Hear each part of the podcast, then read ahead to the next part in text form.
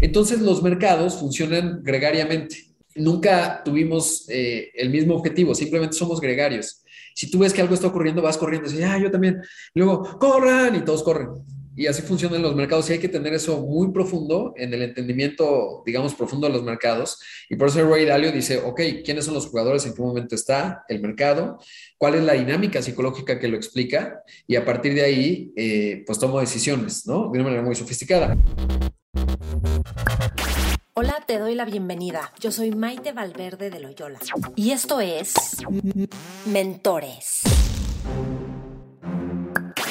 Cada semana te comparto la vida extraordinaria de héroes cotidianos en un solo podcast. Y estoy segura que encontrarás tu sentido de vida fascinante. Mentores.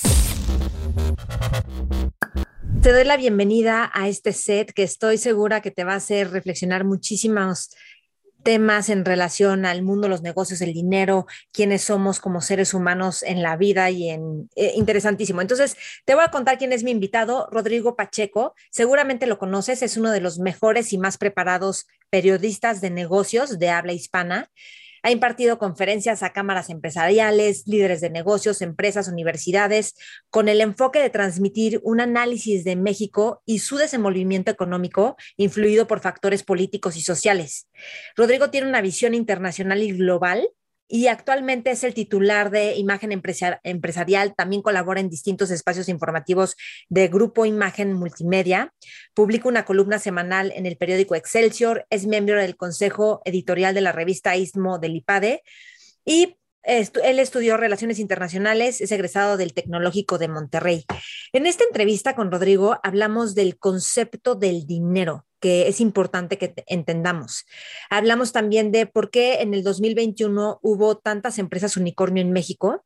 Hablamos del sistema económico y la entrada de criptomonedas, de la parte primitiva de los seres humanos y cómo esto nos rige.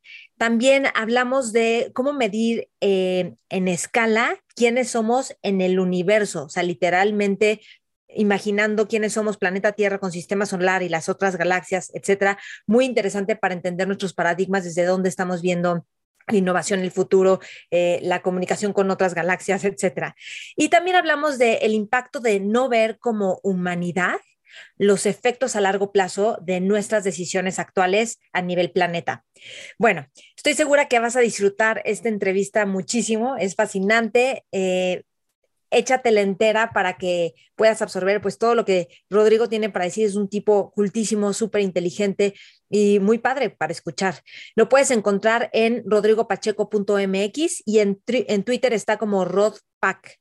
Y aquí en la descripción del programa están varias de las películas, libros que cita y ya sabes que si te gusta esta entrevista, compártela con otros a quienes también pueda servirles. Y te recuerdo que cada siete semanas tenemos Mentores Lab.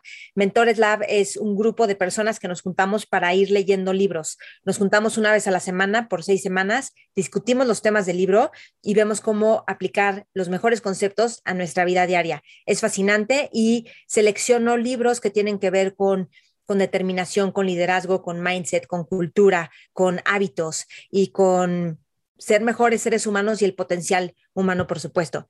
Bueno, disfruta la entrevista y yo te espero en todas las redes, Mentores con Maite y también Maite Valverde de Loyola.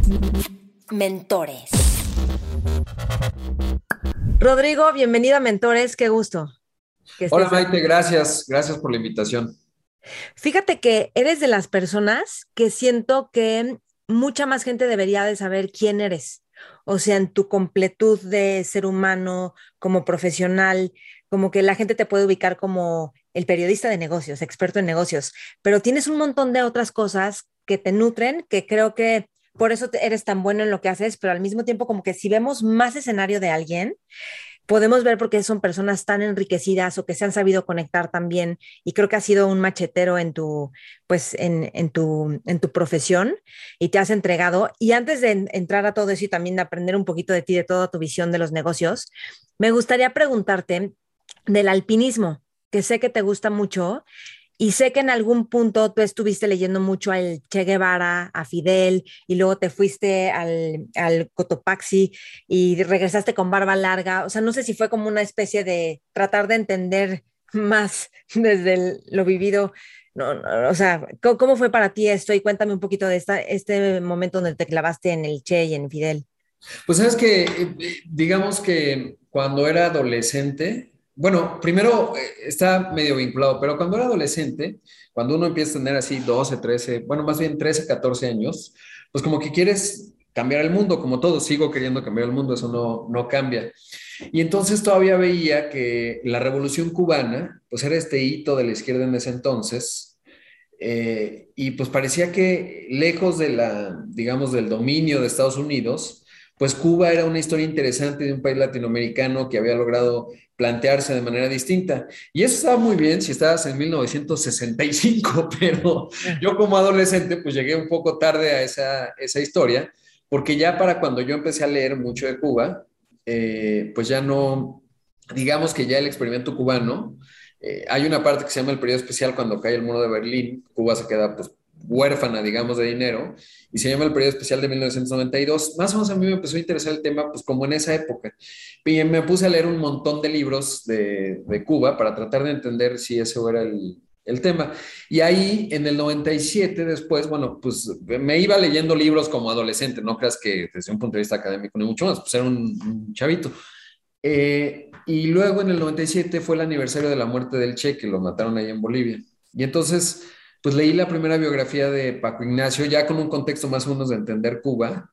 Y pues fue un personaje muy complejo que me, me, fascinó, digamos, me pareció muy interesante, no desde un punto de vista de admiración, porque no, no necesariamente lo admiraba, me parece un personaje muy complejo, me sigue pareciendo. Y entonces ya me leí como 18 biografías del Che y tal. Y el lado del alpinismo, pues fue algo que descubrí a los 15 años. Y, y pues, que tiene que ver una cosa, ¿qué te, ¿qué te gustó del Che? ¿Qué es lo que te llamaba más de... Me sigue generando como complejidad, ¿no? Porque no soy muy dogmático, soy más bien pragmático y muy orientado a tratar de resolver problemas o tratar de entender cosas. Eh, y me parece un personaje fascinante porque es un tipo muy idealista, pero también muy realista en una parte y al final muy utópico, ¿no? Entonces eso, digamos, en qué momento los principios eh, ceden a la necesidad de resolver problemas, pues es bien interesante. Y un personaje muy alejado de lo que los idealistas de la izquierda piensan, muy alejado de, los, de las personas que identificaríamos como derecha, también piensan así como un, un ser humano muy complejo, muy listo, por una parte, muy testarudo en otra parte, muy inflexible en otras áreas, pero pues que es un ícono, digamos, de, la, de América Latina, ¿no? Entonces, eh, pues es un personaje que realmente me resulta fascinante. Y Paco Ignacio Taibo II, que pues ahora está en su carácter de, de CFE, de director, es un tipo súper, tiene una pluma increíble que te cuenta unas historias fantásticas y que cuando tienes como 17 años, pues es, es, realmente interesante, ¿no? Entonces de ahí viene. Y, y pues sí.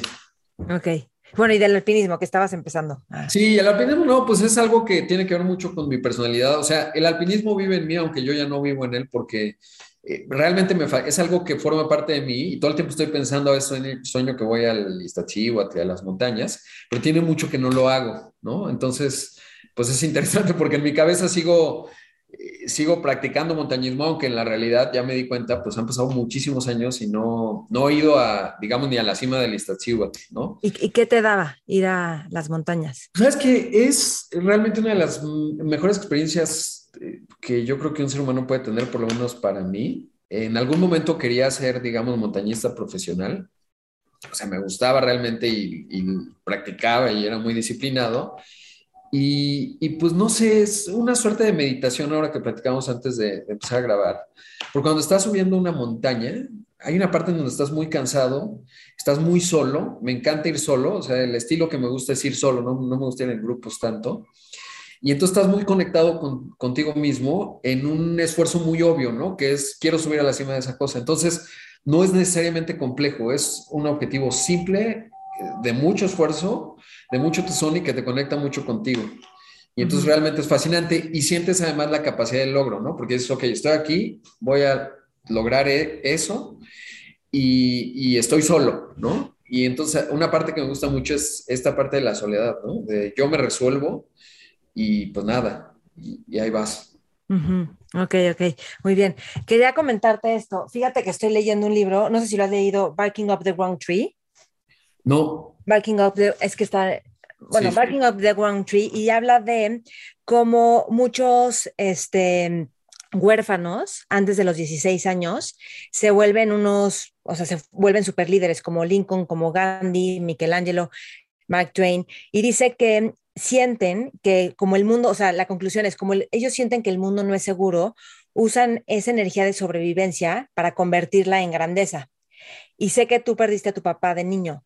¿Tú te sientes identificado con esto? O sea, Sí, pues pensaría que sí, o sea, tiene mucho que ver con eso, ¿no? También en parte, o sea, hay una, cuando pierdes a tu, uno de tus papás cuando eres niño, dependiendo cada quien es una historia muy distinta, pues no hay forma de que eso no marque tu biografía, ¿no? Obvio.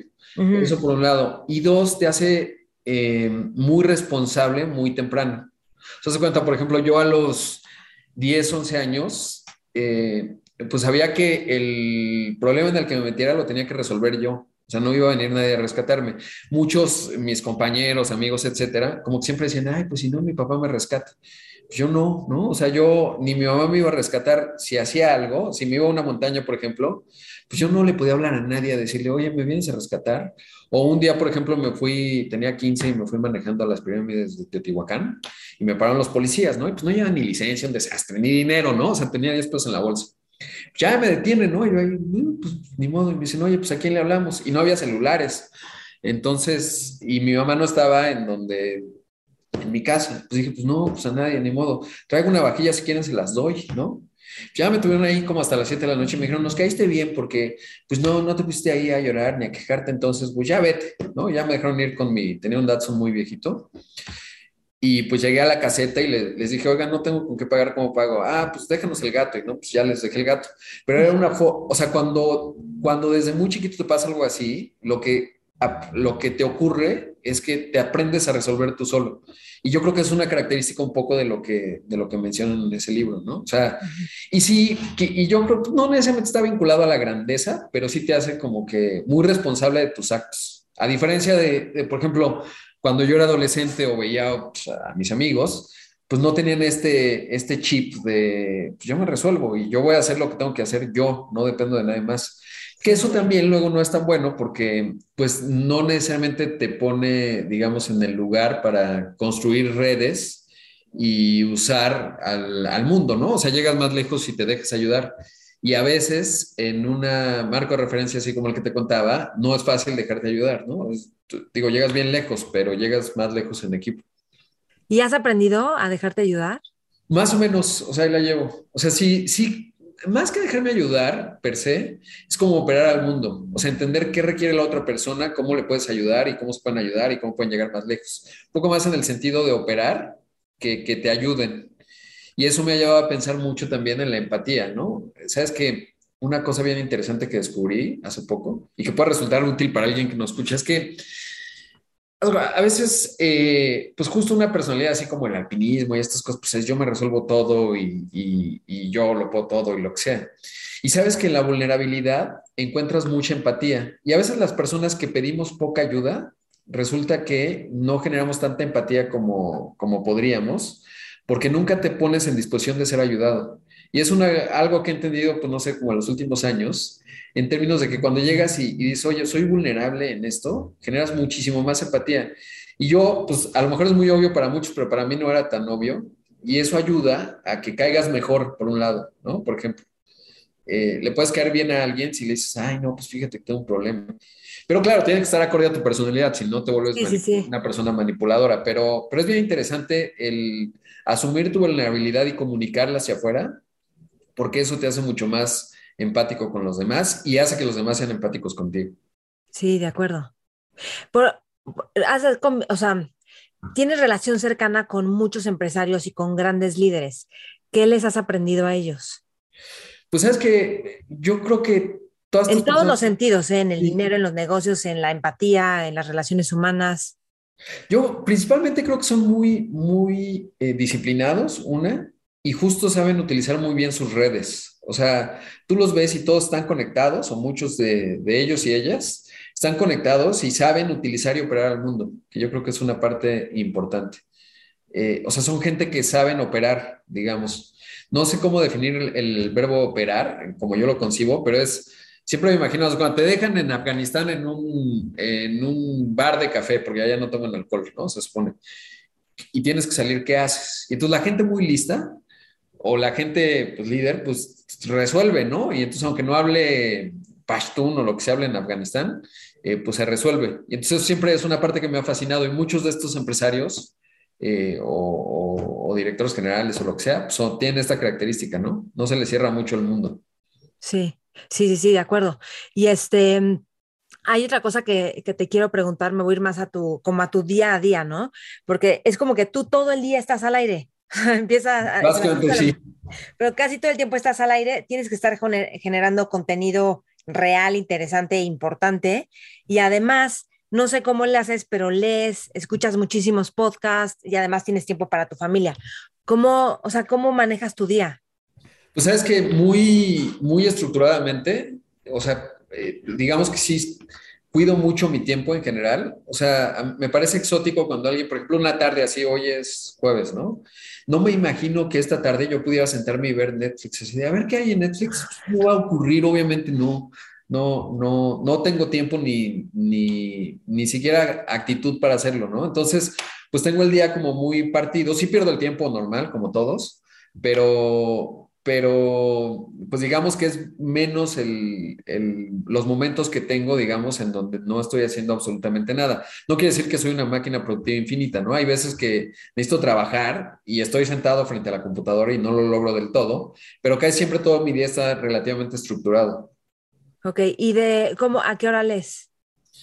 Pues, eh, por ejemplo, ayer leí, estoy leyendo de The Ascent of Money, de Neil Ferguson, y pues lo leí antes de dormirme, o sea, como entre las 10 y cuarto y 10, 40 más o menos, que me dormí. Eh, poquito, o sea, la verdad es que leo menos de lo que me gustaría. Cuando estoy de vacaciones o cuando estoy, digamos, sin agenda, pues ya leo bastante más, pero... ¿Y los podcasts, a qué hora los escuchas? Todo el día. O sea, se cuenta, me despierto a las 5 y lo primero que hago es, además de bañarme, después de que cuando me estoy ahí vistiendo y tal, pongo un podcast, ¿no? Voy en el coche, voy escuchando un podcast, llego a imagen, hago el programa, salgo y ahí ya empiezo a escuchar la mañanera y otras cosas. Eh, al rato, por ejemplo, normalmente a esta hora estaría haciendo ejercicio. Entonces, a veces, si hago ejercicio, depende del tipo de ejercicio que haga, pues pongo un podcast. Si no, pues estoy, pues ya hago otra cosa, ¿no? Porque hay veces que no puedes escuchar un podcast. Eh, pero todo el tiempo, casi eh, cualquier tiempo libre que tengo, estoy escuchando algún podcast. ¿Y qué podcast escuchas? diario escucho The Daily, el del New York Times, el del Wall Street Journal. Hoy está escuchando, por ejemplo, el de, el de Planet Money, una cosa de HBO que está bien interesante, que además te puede gustar porque es de diseño de audio. ¿Cómo mm. pensaría en eso? De HBO. Eh, ayer estaba escuchando uno de Lex, uno que descubrí apenas, que me parece fascinante, un tipo súper brillante, eh, que está entrevistando a, a Stephen Wolfram, que es un genio y que no entiendo nada. Y antes de eso estaba escuchando uno de, de Vitalik Buterin, o sea, una entrevista larga que le estaba haciendo. últimamente me ha encantado escuchar entrevistas largas con personajes muy, muy, muy interesantes, ¿no? O sea, entrevistas que duran dos horas, pero con alguien muy brillante es asomarte a un mundo extraordinario. Otro, por ejemplo, el que voy a escuchar cuando acabe el de, el de este de Planet Money, va a ser uno de, hay un tipo que fue director de la CIA, bueno, exdirector de la CIA y tiene uno que se llama Intelligence Matters, y entonces hace su análisis de los riesgos 2022, se llama Michael Morell, entonces es interesantísimo, entonces me encanta como escuchar de muchas cosas, ¿no? O, de, no solo de negocios, sino pues, temas variados. Ok. A mí me gustaría este, preguntarte, desde que empezaste tu carrera hasta ahorita, ha cambiado tu forma de ver los negocios? Digo, en sí los negocios han cambiado, ¿no? ¿Cómo, cómo ha cambiado tu forma de ver los negocios, el dinero, los, o sea, un país? Pues sabes que ha cambiado en términos de, primero, pues era, o sea, cuenta de formación era como más escéptico de los negocios, aunque me gustaba mucho la economía.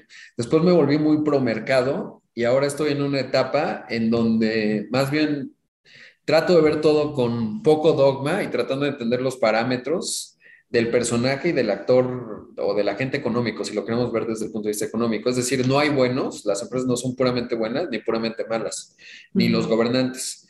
Cada, cada por ejemplo, el, el, poder político, pues toma decisiones de acuerdo a ciertos parámetros y hay veces que se equivocan miserablemente, ¿no? Eso me molesta mucho. Pero, pero en general como que voy viendo caso por caso y tratando de analizar en el marco de referencia de cada quien primero, ¿no? Y después con una serie de principios, porque si no te vuelves muy relativista y entonces podrías justificar hasta a los nazis, ¿no? Si eres muy relativista. Dices, ah, no, pues claro, tienen razón. Y no, tienes que tener un punto de referencia y una serie de principios que más o menos eh, te muevan y, y, los principios es pues, la, la eh, magnificar, digamos, o, o tratar de ampliar la prosperidad conjunta, ¿no? Que yo creo que eso es fundamental en una sociedad. Y yo creo que las empresas son el mejor camino para hacerlo. Y el capitalismo, el mejor sistema dentro de la sociedad. Pero obviamente el capitalismo, eh, justo hace poco platicaba con mi hermana, eh, que no, no, no, es muy profunda en los temas, pero, pero me ayuda siempre como a tener perspectiva y me decía, no, es que el capitalismo y no sé qué. Le decía, bueno, pues sí, es el, el sistema menos malo que tenemos para distribuir recursos, ¿no? Eh, pero al mismo tiempo reconozco que el modelo per se no es sostenible en el tiempo, o sea, no puedes consumir eh, recursos finitos como si fueran infinitos. Y es un gran paradigma. ¿Se puede cambiar? No lo sé, no lo veo. O sea, yo, por ejemplo, soy muy pesimista del cambio climático en términos de que logremos los objetivos planteados, todo, no, no lo veo. Y mi única apuesta para pensar que va a haber, digamos, que esto no va a ser un desastre épico, eh, es considerar que la tecnología y la innovación nos van a sacar adelante, ¿no? Es decir, que alguien va a desarrollar una tecnología de secuestro de carbón y eso nos va a salvar porque de otra forma estamos más que fritos en, ese, en esa agenda que pues es, es la humanidad. Y entonces, pues sí, o sea, digamos que ahora, antes quizás era más dogmático, decía, la libre empresa lo va a lograr, pues ya no tanto, ¿no? O Pero, por ejemplo, yo pienso en la obsolescencia programada pues es un, o sea, eso es para que sigan los negocios, para que sigas comprando focos, para que sigas este, comprando la nueva compu, todo eso. Y eso destruye al planeta al final, ¿no? Porque generas un montón de basura.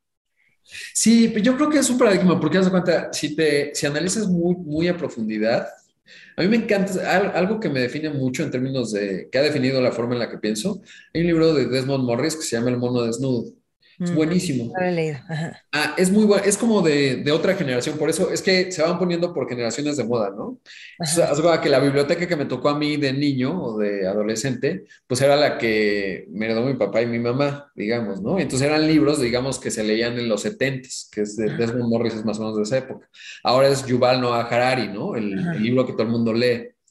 Y este Desmond Morris es maravilloso porque pues, es un tipo que analiza al humano como un primate más y entonces te dice, por ejemplo, ¿por qué nos pintamos los labios o las mujeres pintan los labios? Ah, pues porque es una forma de, tal que manda ciertas señales, ¿no? Para procrear, eh, ajá. Exacto, eh, porque a mí siempre me llama la atención, quizás es otra, otra cosa que, que, que es interesante, y es que, por ejemplo, cuando veo a los humanos, me encanta ver a los humanos como changuitos. Entonces, por ejemplo, cuando voy a un concierto, si llego a ir, me parece muy interesante porque si tú lo vieras como un extraterrestre desde arriba, verías que hay un, como un ente que hace y un montón de entes que le contestan.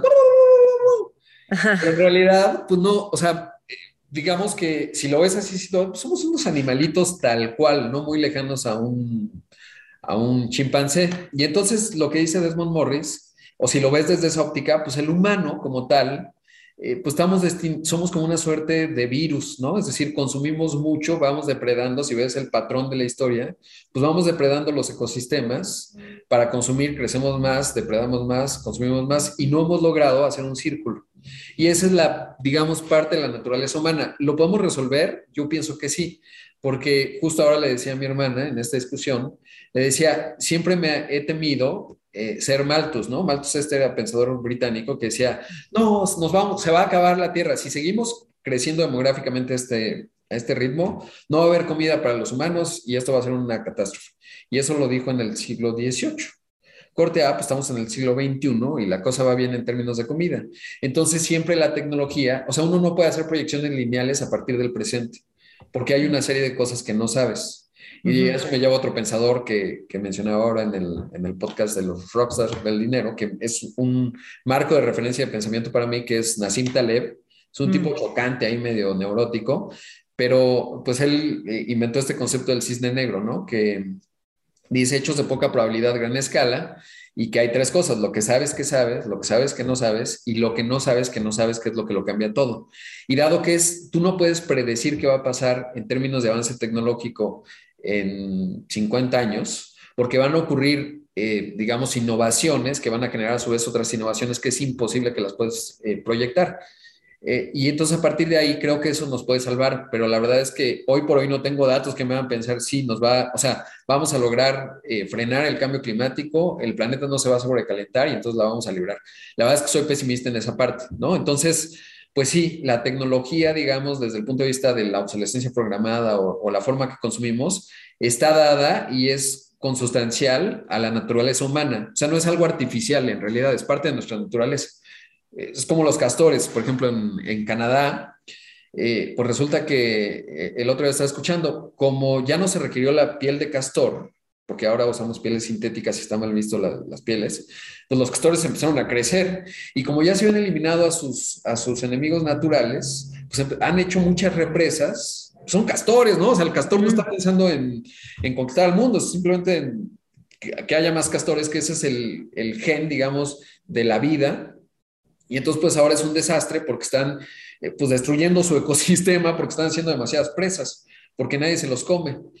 Entonces, yo creo que los humanos no somos distintos, somos un changuito, o sea, un, elemento más que nos comportamos de acuerdo a nuestros patrones racionales, eh, con el principio fundamental que es vivir, y vivir implica em, reproducirse, y reproducirse implica consumir recursos, y, y entonces es la naturaleza.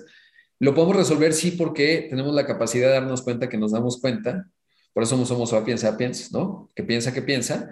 Y a partir de ahí a lo mejor la libramos, pero de repente no soy muy optimista porque ves al changuito humano, o sea, por ejemplo, la pandemia, y uno, es que somos tontísimos, o sea, no sé cómo hemos sobrevivido hasta ahora, ¿no? O sea, realmente desde el liderazgo político hasta todo tipo de liderazgo, simplemente no estamos diseñados, o no diseñados, odio la palabra diseñado porque es como si alguien nos diseñó, pero más bien no estamos adaptados para pensar en problemas abstractos de largo plazo.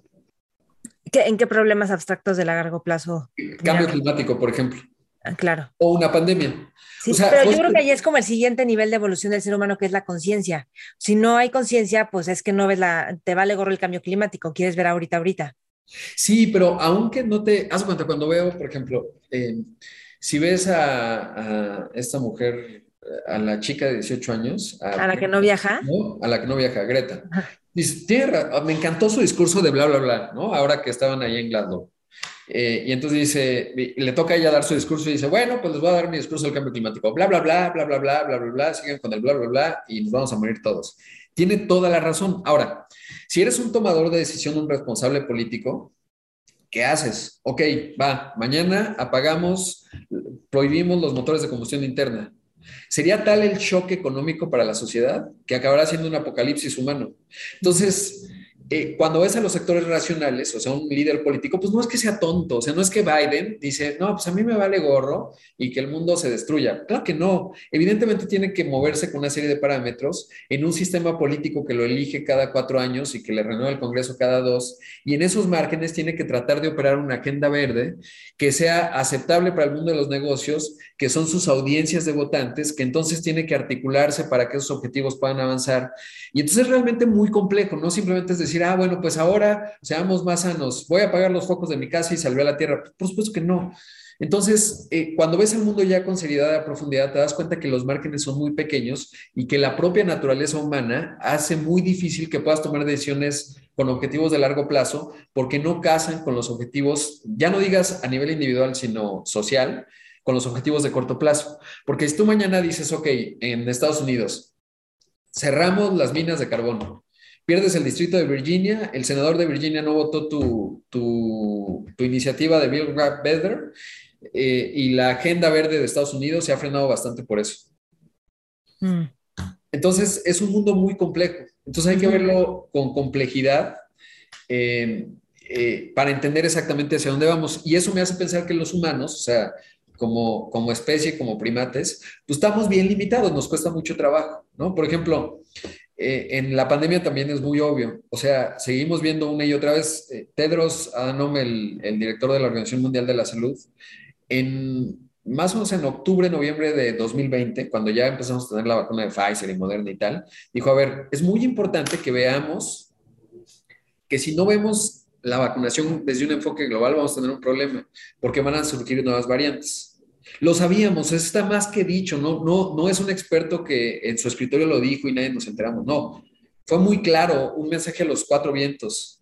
Sin embargo, pues no lo logramos. Y había análisis económicos muy lógicos que decían, a ver, si no invertimos, hacemos un fondo de unos 50 mil millones de dólares, los países desarrollados, para generar un esquema que distribuya vacunas y las fabrique a escala global, vamos a tener costos importantísimos de billones de dólares. Eh, decían, vamos a invertir unos 50 mil millones de dólares y nos vamos a ahorrar problemas de billones de dólares. Es muy obvio, así es A más B, 2 más 2 da 4. Pues no lo hicimos. Y estamos en ese problema y con un riesgo latente de que surja otra variante como Omicron, pero más mortal, y entonces va a ser el apocalipsis y vamos a tener que volver a cerrar las economías con unos temas sociales realmente imponderables, porque no invertimos en el momento adecuado 50 mil millones de dólares. ¿Y por qué no lo hicimos? Porque no somos tontos, ¿no? O sea, ¿por qué Biden o Boris Johnson o en ese entonces todavía era Angela Merkel o Emmanuel Macron o ahora no me sé el, nombre del primer ministro japonés, no estoy hablando de las economías más grandes, ¿por qué no lo hicieron? No es porque no sean tontos, porque cuando tienes que ir a pelearte a tu Congreso por los recursos, es decir, que tú dices, soy Estados Unidos, vamos a destinar 10 mil millones de dólares a construir eh, manufactura de farmacéutica en Sudáfrica, en eh, Arabia Saudita, pues le van a decir los legisladores, ¿estás loco? Pues porque eso no va a ocurrir. O sea, esos 10 mil millones de dólares nos hacen falta. Entonces no va a ocurrir, no ocurrió. Y aquí, 2022, que estamos en una pandemia, sigue la pandemia, porque no la pudimos prevenir y era totalmente racional y lógico hacerlo. Entonces eso me hace pensar que los humanos no estamos, no estamos adaptados para tomar decisiones complejas y de largo plazo, aunque son muy obvias, ¿no? O sea... Sí.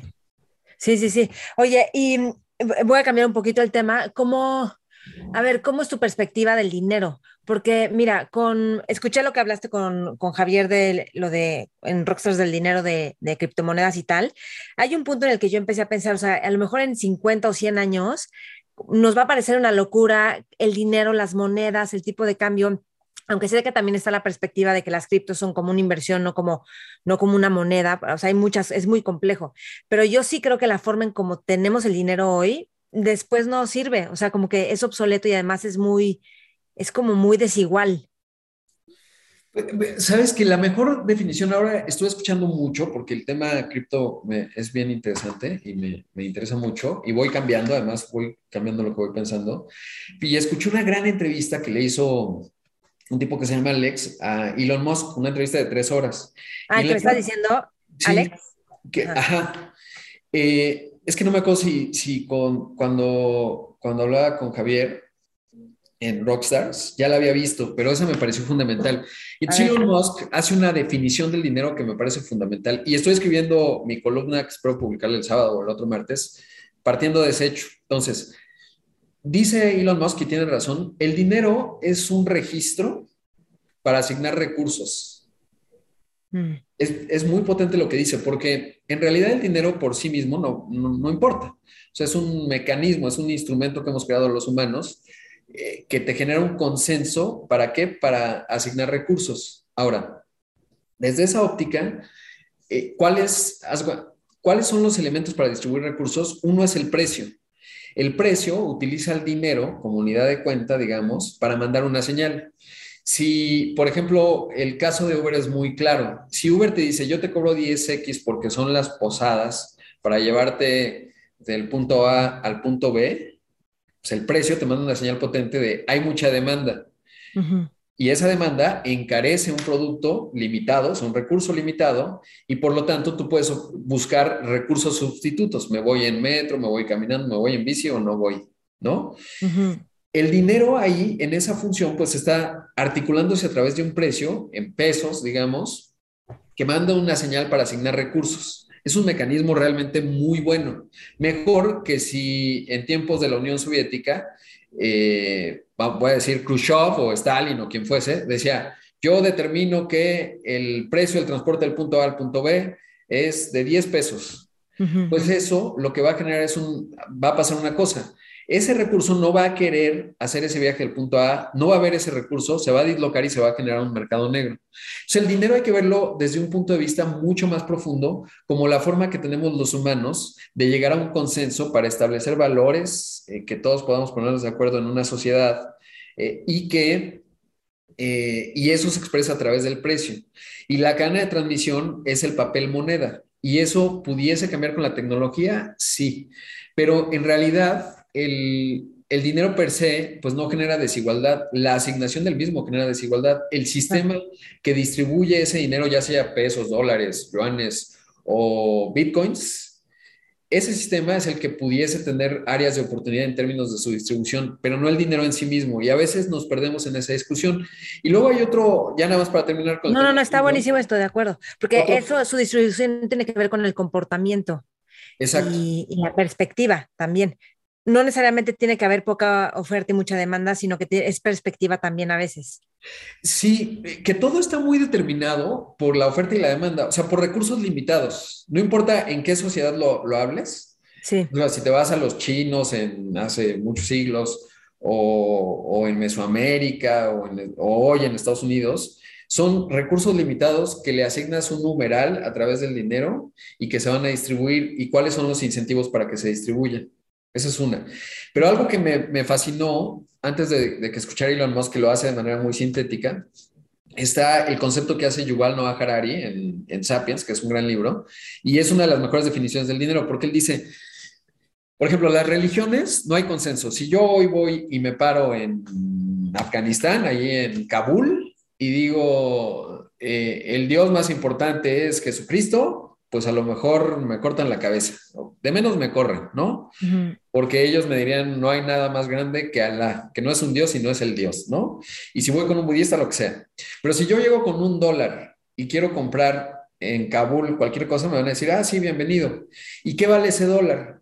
Pues el consenso que le dan los afganos, los talibanes, yo, Rodrigo, y que fue emitido en Washington, D.C., firmado por el secretario del Tesoro de los Estados Unidos, Ambos tenemos consenso en que eso tiene un valor que está determinado en un dólar.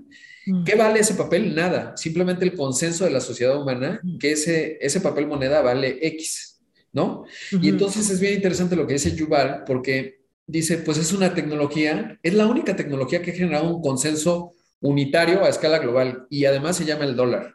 Ahora, hay una discusión muy profunda monetaria que pues, es muy clavada, que a mí me encanta, obviamente, o sea, yo podría hablar mucho tiempo y tratar de entender más, pues cuáles son las prerrogativas de un Estado como Estados Unidos que puede, que tiene, digamos, la capacidad de emitir esa moneda que es la referencia global y cuáles son las características que permiten que Estados Unidos lo haga, ¿no? Entonces lo puede hacer un país que genera mucha confianza, obvio, porque si tú crees que ese dólar mañana no va a valer, ¿por qué el bolívar de Venezuela no tiene esa función o el yuan? Pues porque no sabemos qué vaya a decir Xi Jinping o que está muy idiota el dictador de Venezuela y entonces pues aquello es una locura. Estados Unidos ha logrado construir instituciones que nos dan confianza en que el dólar tiene una trayectoria estable, ¿no? Aunque uh -huh. ahora pues siempre hay quien lo duda. Y en parte el movimiento cripto nace de una visión muy eh, liberal, en donde vamos a hacernos de los gobiernos, porque yo no quiero que la Reserva Federal me diga cuánto vale. Y es una discusión que tenía ese día con Javier, porque uh -huh. a veces a los entusiastas del cripto como que les falta mucha profundidad en entender eh, justamente que el dinero solo es una expresión de la organización política y social de los humanos en una sociedad. Y si vamos a cambiar a que los, los bancos centrales ya no van a ser eh, la piedra angular del dinero, entonces, eh, si eso cambia, va a cambiar el Estado-Nación como lo conocemos, Estados Unidos, México, etcétera. Y el nivel de discusión y profundidad que tendríamos que tener debería estar una parte ahí. Y ahora que escuchaba a Elon Musk, porque yo me daba mucha curiosidad, Elon Musk es un tipo muy brillante, obviamente, pero justo en una conversación que tenía con, con el gobernador del Banco de México, porque alguien le decía, ay, pues es que Elon Musk dice que Dogecoin, ¿no? Y yo decía, pues sí, Elon Musk puede ser muy brillante por un montón de cosas, pero hay cosas de política monetaria que a lo mejor no entiende. Y había olvidado que él había estado en PayPal, y entonces sí entiende el, del dinero desde un punto de vista tecnológico. Y entonces me gustó mucho ese fragmento, de hecho lo corté y está ahí en mi cuenta de Twitter, lo que dice Elon Musk en términos de esta definición de el dinero es un registro para, para distribuir recursos, que me parece muy brillante. Pero luego dice, bueno, la verdad es que Bitcoin es inflacionaria y entonces creo que por eso Dogecoin pudiera ser, pero le veo un montón todavía de defectos. Porque claro, si es un tipo muy listo, que sí entiende esto que estoy diciendo, y dice, bueno, podríamos llegar a una nueva herramienta de transmisión del numeral de valor para distribuir recursos, y, pues no hay ninguna perfecta, él no se ha clavado en eso porque está pues, construyendo cohetes y coches y una serie de cosas, eh, robots, eh, pero pues creo que Doge podría ser, ¿no? Pero hay una serie de discusiones profundísimas con respecto al dinero para realmente llegar a una buena conclusión y entender pues cuál es la solución. Donde hay para mí respeto, digamos, en la parte de cripto, es que es una tecnología que ha llegado y que no se va a ningún lado, y que dado que el dinero es el consenso, si llega a haber un consenso muy grande de que X tipo de tecnología puede sustituir al papel moneda y al sistema monetario como lo conocemos, entonces podría pensar que eh, pues hay un futuro.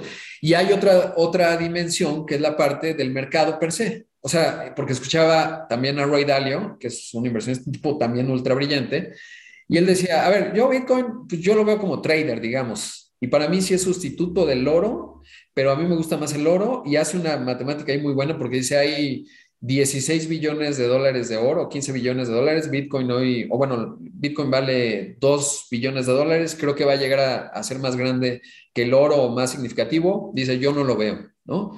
Y eh, y dice, pero desde el punto de vista del precio, cuando entro a un mercado, el que sea, oferta-demanda, pues veo quiénes son los determinantes del mercado, si hay jugadores y posiciones muy grandes de ellos, qué tanta profundidad y apetito hay por un cierto activo.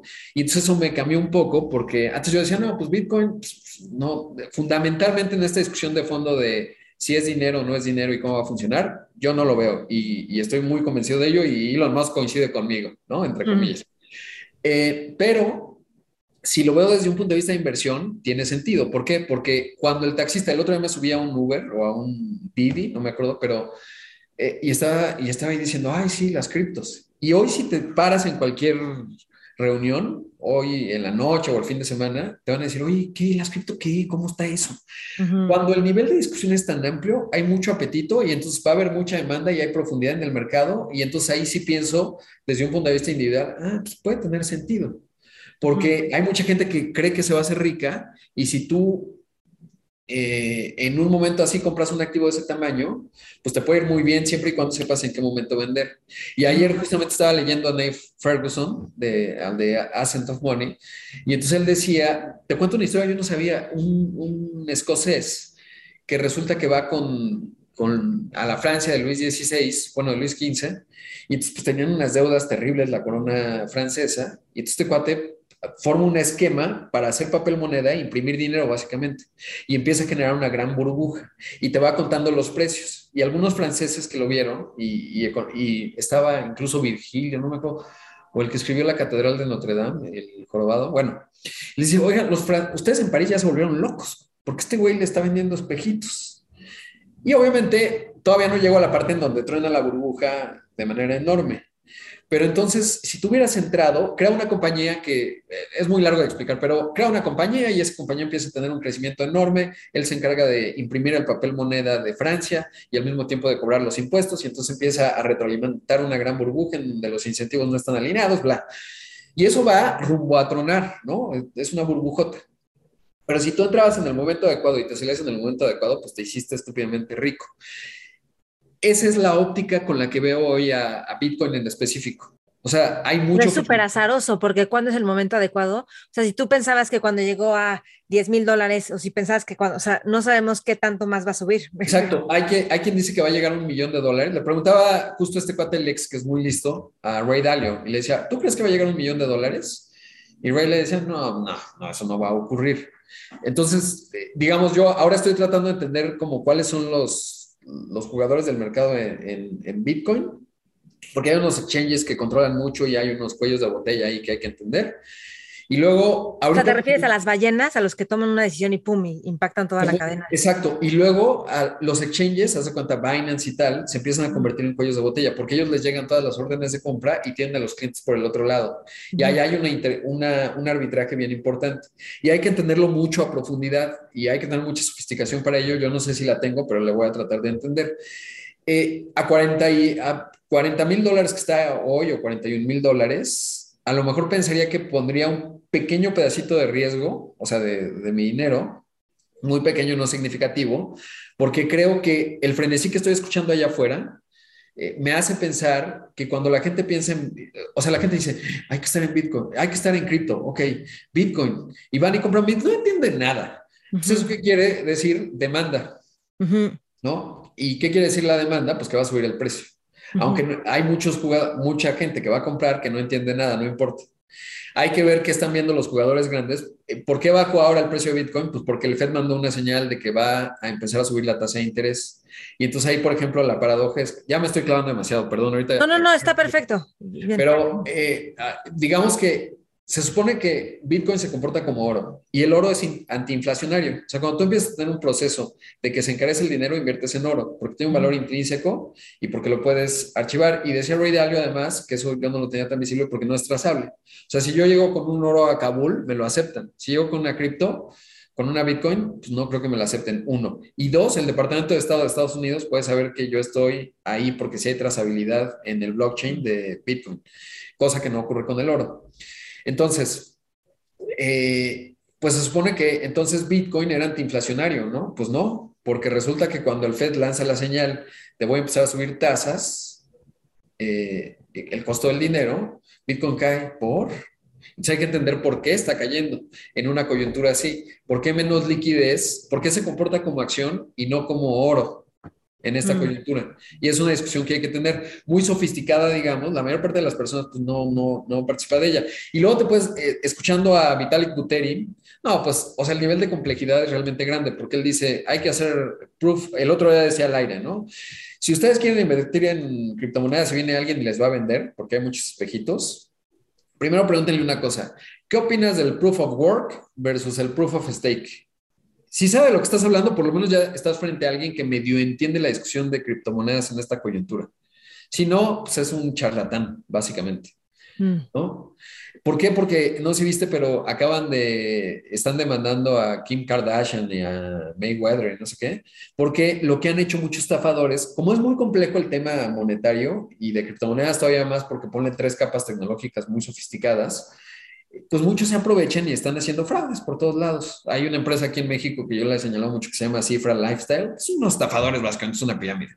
Pero, pero aprovechan y entonces dicen, oye, le pago a Kim Kardashian para que promueva en su Instagram mi moneda, le pago sus 2 millones de dólares con una audiencia de 200 millones de personas. Pues claro que se paga la publicidad sola y entonces pues hago una estafa porque hacen unas, unas criptomonedas que sí son criptomonedas per se, pero que no tienen ningún valor, ni ningún modelo, ni ninguna visión para ir a ningún lado. Simplemente quieren captar dinero y hacer con él, ¿no? Y hay otras que son de pirámide, como esta que te digo, de cifra. Y entonces, pues hay mucha estafa allá afuera y entonces hay que tener mucho cuidado. Sí, por eso te tienes que ir con las que ya llevan mucho tiempo, cómo están construidas, cuál es, qué es lo que está detrás de esa, de, esa, y también tiene que ser como en redes, es que es parte de lo que es, hace cripto, ¿no? Que es como algo de la humanidad, no de que bueno, tienes que investigar de eso, ¿no? Que, sí, no, y es complejísimo. Por ejemplo, Vitalik, ahora escuchando, si alguien escucha la última entrevista que le hizo Lex a Vitalik y le entiende al 100%, que venga y me explique porque es realmente una discusión muy compleja. Oye. Mm. Sí, no, y ya. No, que hay otra cosa, creo que sí leíste The Psychology of Money, ¿no? De Morgan Housel. No. Sí lo leíste, no. Ah, es que lo creo que lo mencionas ahí con, o a lo mejor lo menciona Javier. Échatelo, está muy bueno. ¿Ubicas ah, a Morgan Housel? Que él escribía en el Wall Street y son como puros artículos, pero también dice como, debe, o sea, ve a quién le está siguiendo, a quién está siguiendo en cuanto a sus decisiones de dinero, porque no tienen las mismas metas una viuda que un estudiante, que un padre de familia. Entonces, si tú ves que todo el mundo está comprando cripto, ¿cuáles son? O sea, hay unos que van a comprar para el ratito vender, o sea, hoy mismo, y otros que lo ven como long term. Entonces, si todo el mundo empieza a seguir lo que unos hacen, que tienen objetivos completamente distintos al dinero que tú, por eso luego se hacen las burbujas. Sí, sí, y, es bien complejo porque, por ejemplo, por eso me gusta mucho la óptica del el humano como primate, que eso somos. Y siempre digo lo mismo y lo digo al aire cuando explico cómo funciona un mercado, ¿no? Porque dicen, los mercados son racionales, la bolsa. Pues claro que no es racional, porque es un comportamiento. Eh, en, en, realidad refleja, es un punto de dato que refleja la psicología humana. Es por eso Alan Greenspan, que era el presidente del FED, decía, pasamos de momentos de euforia a momentos de depresión somos eh, como esquizofrénicos rápidamente. ¿Por qué? Porque si tú estás en, un, tú estás en una cafetería, ¿no? Eh, estás sentado ahí normal y de repente todo el mundo se sale corriendo. Lo primero que vas a hacer tú también es salirte. Y ya que estás afuera, dices, oye, ¿por qué estamos aquí? ¿Qué pasó? ¿Qué se incendió? ¿A quién matar? ¿Qué? qué? Ah, no, pues no sé, yo también me salí. Porque es una estrategia de sobrevivencia, además. O sea, no, no es gratuita. Lo que pasa es que los humanos somos un ente, un animal muy profundamente social. Y entonces si tú ves que todos salen corriendo, estarías mal si no sales corriendo tú también. O eres de los que no llegó porque te comió el tigre, ¿no? O el león en su momento hace muchos, muchos, decenas de miles de años. Entonces los mercados funcionan gregariamente. Nunca tuvimos eh, el mismo objetivo, simplemente somos gregarios. Si tú ves que algo está ocurriendo, vas corriendo y dices, ah, yo también. luego, corran y todos corren. Y así funcionan los mercados y hay que tener eso muy profundo en el entendimiento, digamos, profundo de los mercados. Y por eso Ray Dalio dice, ok, ¿quiénes son los jugadores? ¿En qué momento está el mercado? ¿Cuál es la dinámica psicológica que lo explica? Y a partir de ahí, eh, pues tomo decisiones, ¿no? De una manera muy sofisticada. Claro, cada quien, digamos, desde un punto de vista individual, pues tiene que saber cuáles son sus objetivos, qué quiero yo con el dinero, ¿no? O sea, digamos, esa es la parte muy básica de empezar a, invertir en algo. Primero tienes que tener tu marco de referencia de qué es riesgo para mí, cuál es el apetito del riesgo que yo puedo tener, eh, a qué estoy dispuesto, cuándo necesito el dinero, etcétera, ¿no? Sí, sí, sí, de acuerdo. Ahora, me quiero ir un poco más a los negocios y la visión de los negocios, como que me gustaría profundizar contigo el tema de cómo China está impactando la economía y también por qué tantos unicornios en México el año pasado, que exploráramos eso y sí. Bueno, del tema de los unicornios, obedece, hay, hay, hay un factor clave, ¿no? Eh, es SoftBank. El otro día platicaba justo a finales del año pasado con, con la directora de SoftBank eh, y básicamente lo que pasó es que SoftBank, eh, a ver, SoftBank es este fondo de capital de riesgo enorme que pertenece a una empresa japonesa que además también se dedica a temas de electrónicos y de tecnología, ¿no? Y tiene a Masayoshi, que es un tipo que pues, lo ha hecho muy bien porque dice, yo necesito negocios de gran escala. ¿Por qué? Porque el dinero, regresamos al, al tema del dinero, el dinero en realidad pues es la asignación de recursos. Y súbitamente SoftBank fue con, un fondo de Saudi Arabia, hizo el, no me acuerdo, se llama Vision One y Vision Two, que son 100 mil millones de dólares. Es bien importante que, las personas traten de dimensionar dinero, porque normalmente, y a mí me pasa como periodista de negocios, si tú dices 50 mil millones de pesos, la mayor parte de las personas les suena igual que si dices 50 mil millones de dólares. 50 mil millones de dólares o 60 millones de pesos. ¿Cuánto es? Mucho dinero. Si yo mañana publico una nota y digo, fíjense que Delfina, la secretaria de Educación Pública, se robó 2 mil millones de pesos, uy, no, qué terrible. Qué ladrona. Y si les digo, se robó 200 millones de pesos, uy, no, qué terrible. O sea, da igual. Y es bien importante entender qué es qué. Entonces, digamos, una cosa muy concreta que sí recomiendo, yo cuando era editor les decía, a ver, ¿cuál es el PIB de Estados Unidos? No, pues no sé, ¿cuál es el PIB de México? ¿Cómo se compara con la fortuna de Elon Musk? ¿No?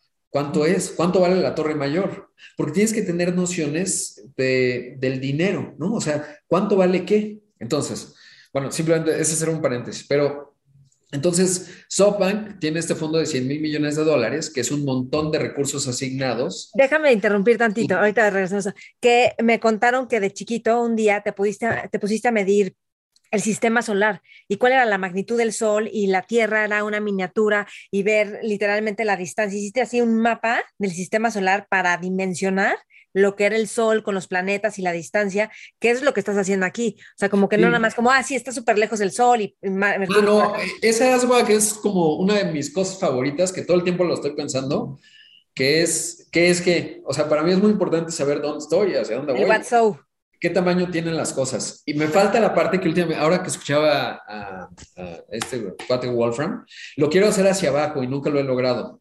Pero te puedo decir así perfecto, me encanta este ejercicio. Ya no, es una discusión un poco articulada, entonces ahorita regresamos al otro tema. sí, sí, sí, ahorita regresamos a eso. Sí, sí, y siempre se los digo a todos mis amigos, si la Tierra fuera de 1.2 milímetros, ¿en dónde te imaginas que estaría el Sol? ¿No? Siempre hago esta pregunta.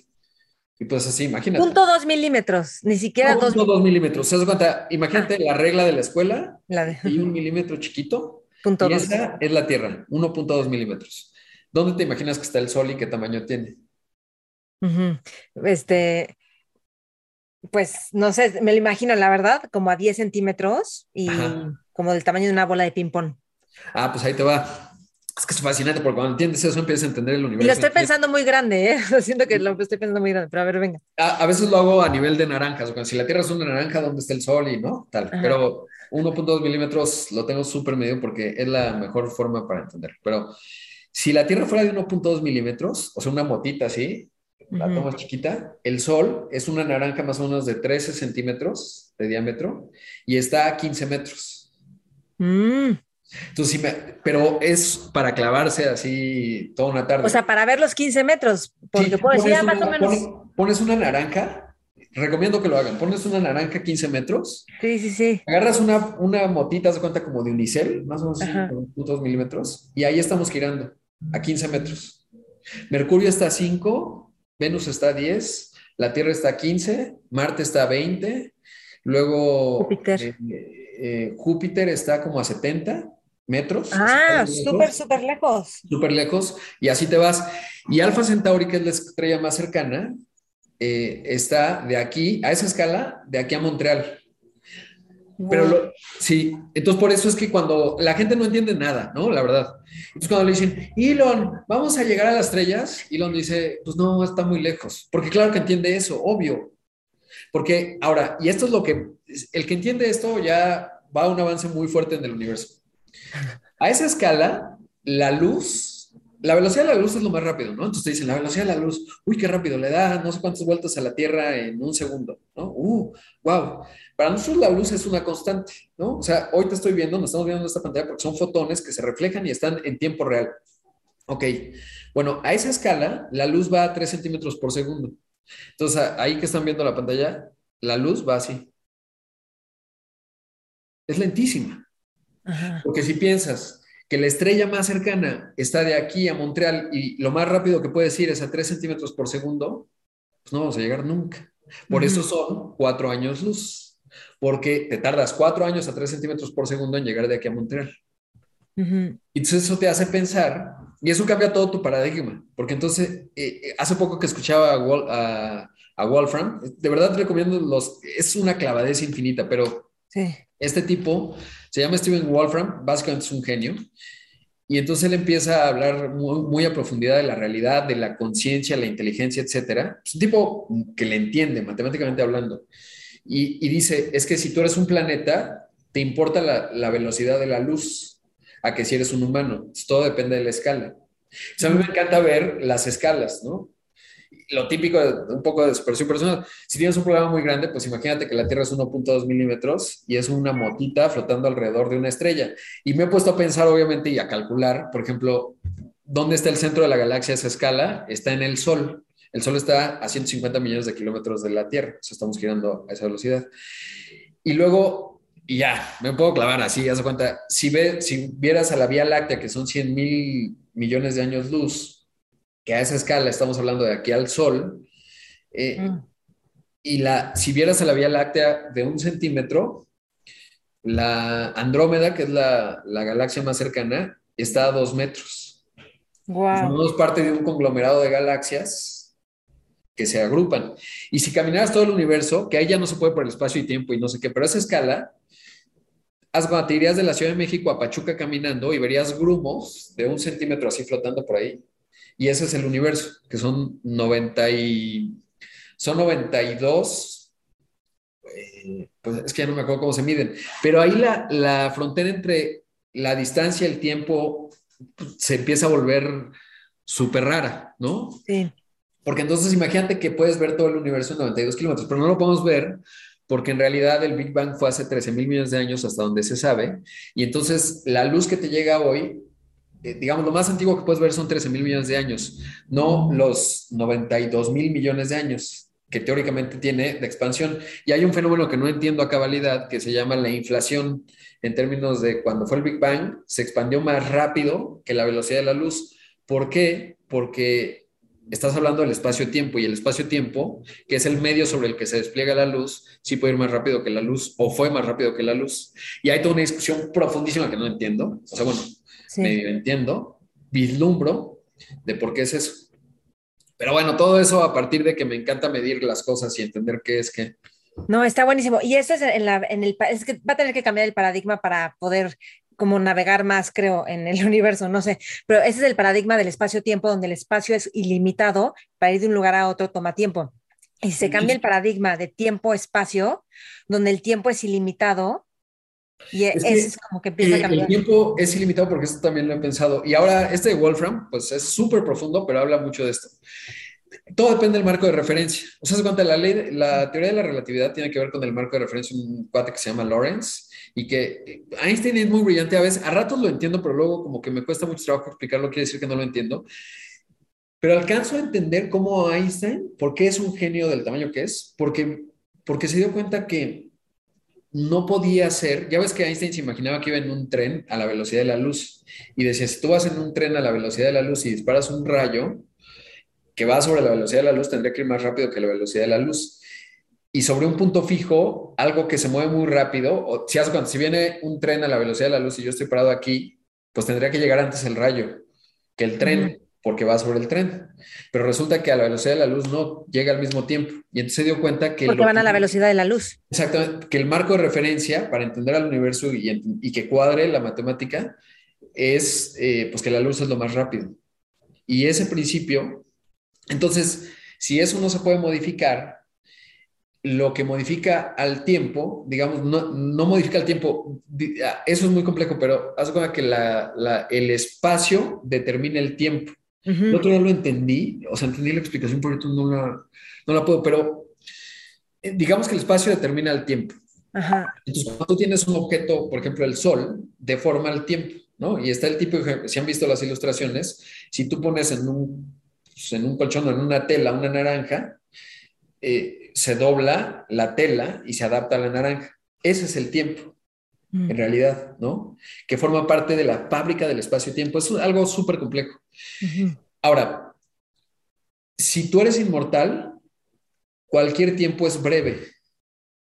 Como los humanos no somos inmortales, pues el tiempo parece largo y lo puedes ver humanamente así.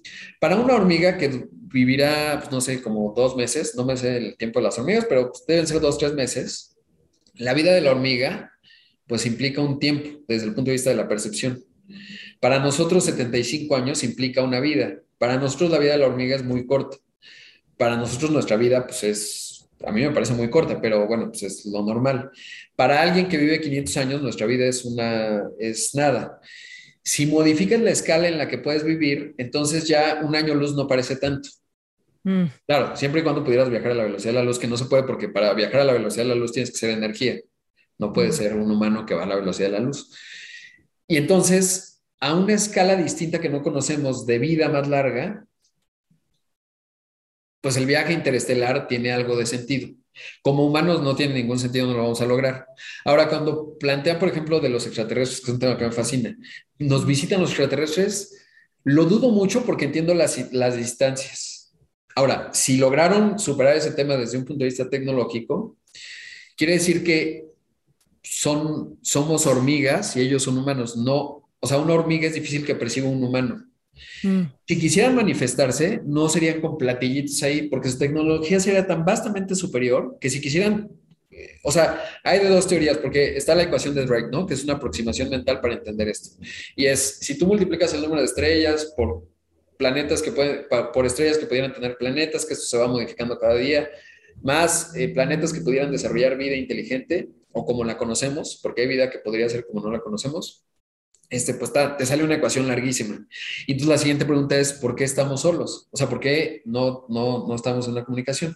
Y entonces hay varias teorías. Una, porque la, la humanidad nació temprano y todavía no llegan las demás, ¿no? Matemáticamente hablando, porque no están haciendo la ley del hielo y dicen, ah, pues son como hormigas, mejor no las molesten, ¿no? o porque no estamos entendiendo ni siquiera la pregunta, o sea, no entendemos que no entendemos.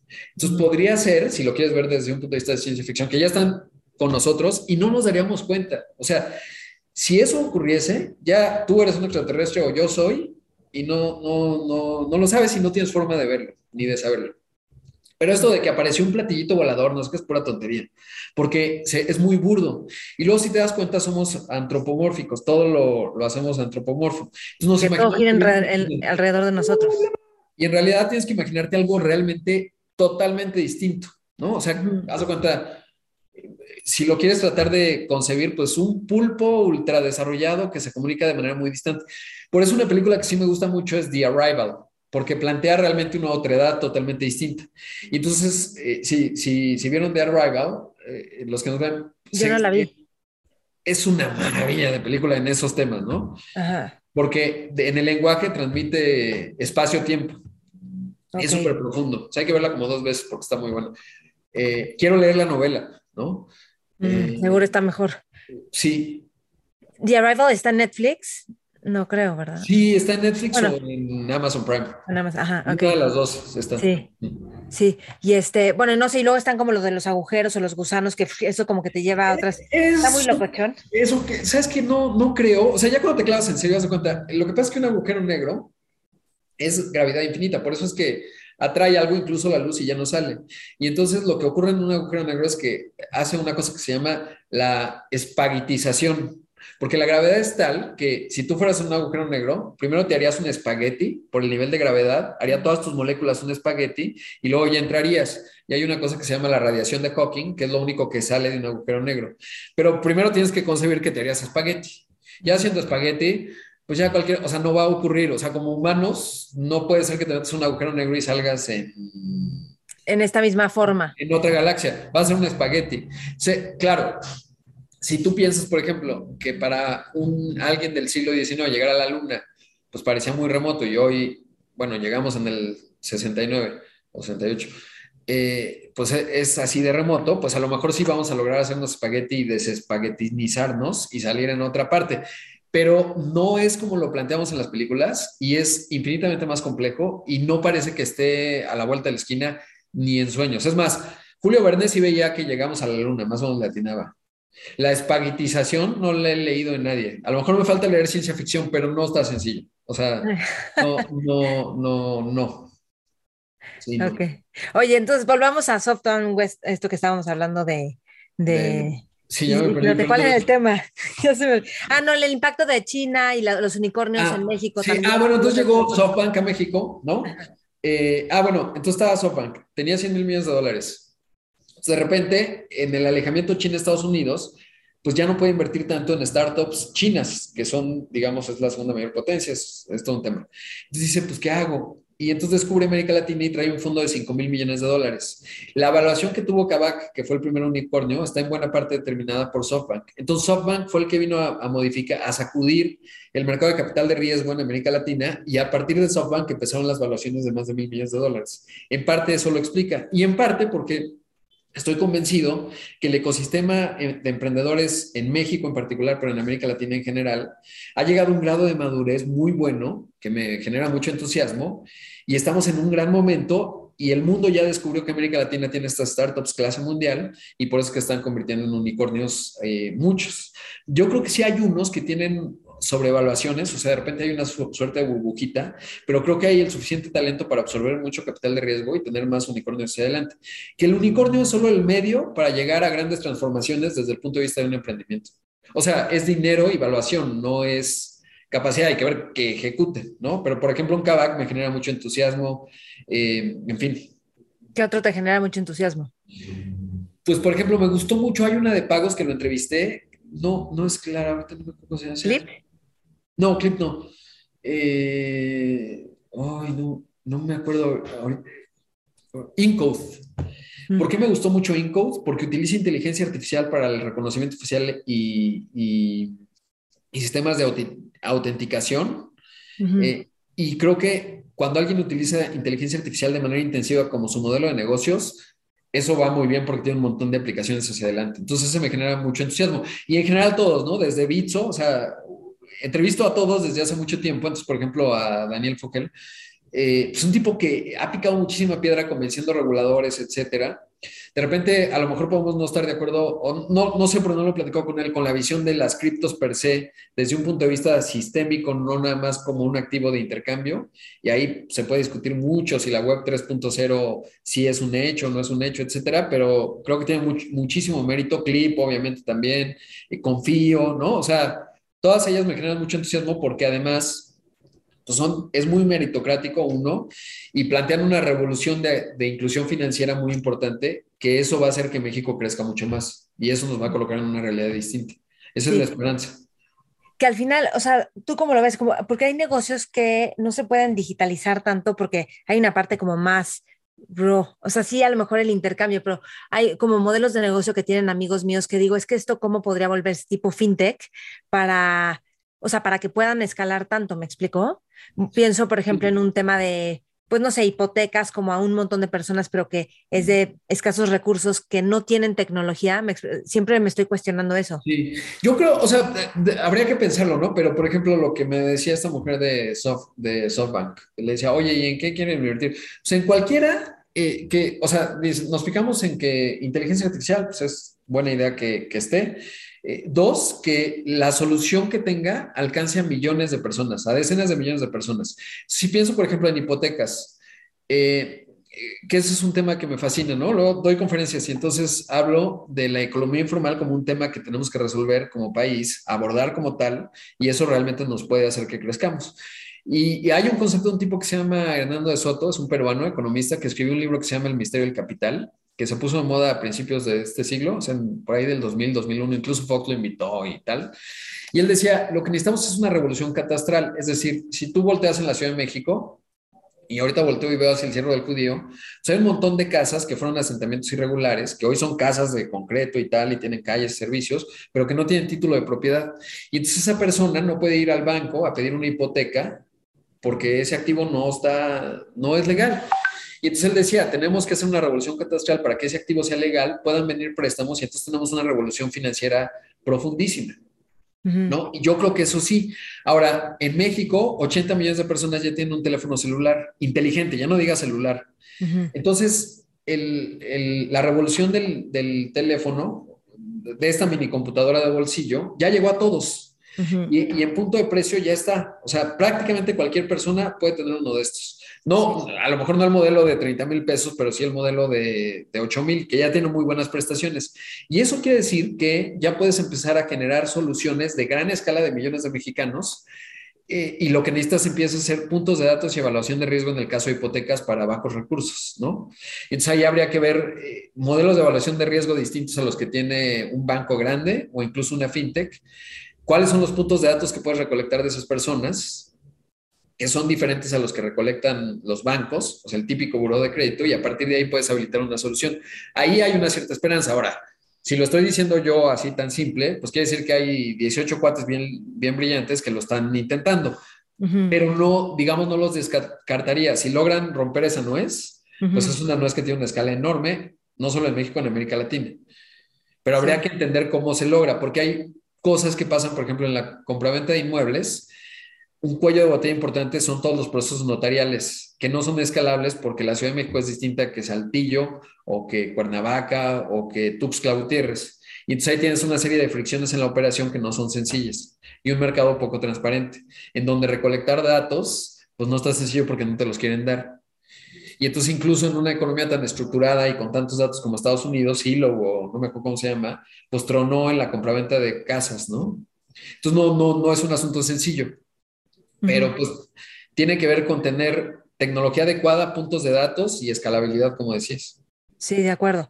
Y por ejemplo, el, tú eres bastante ahorrativo, ¿no? ¿O no? O sea, o, manejas bien tus finanzas. Pues las manejo bien, no como me gustaría. O sea, sabes que me falta invertir más, que ese es uno de mis, de mis, o sea, este año voy a empezar a invertir más agresivamente, porque me encanta observar, pensar y entender y analizar. Algo, Bitcoin para mí, pues es algo que vengo viendo y está probado al aire, o es más, no he buscado columnas, pero es algo que me interesa mucho desde que estaba en 1300. Y me acuerdo que tengo un amigo eh, que le gusta mucho la tecnología y me dijo, ay, me compré una Bitcoin, ay, qué bien, ¿cuánto?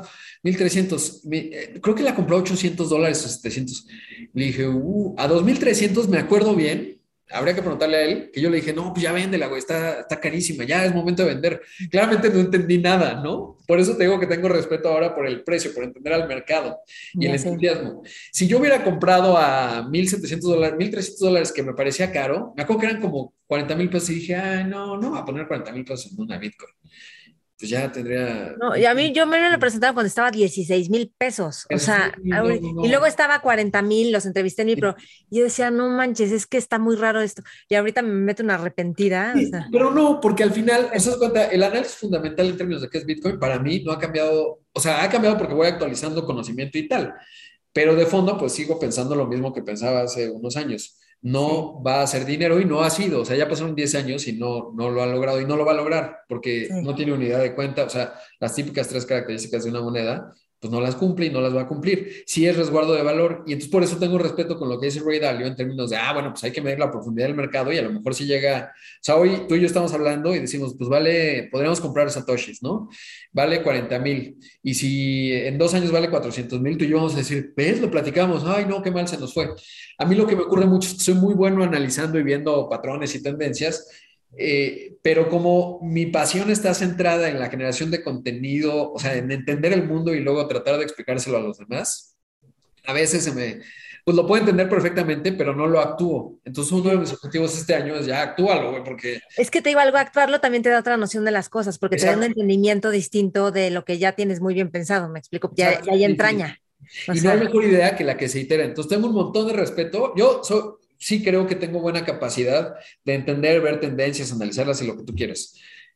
No sirve de nada si no actúas. Y entonces Totalmente, el, el otro día ahí Javier decía algo que, que, el valor, hay un poema de, o un pasaje ahí de Roosevelt que dice estar en la arena, ¿no? O sea, el gladiador que se baja y está ahí y toma la decisión, eso es lo que hay que hacer. Lo demás son patrañas, o sea, yo puedo hablar de los planetas y lo que tú quieras, pues está bien, o sea, es interesante, pero hay que actuar para hacer cambios, ¿no? Y eso trata.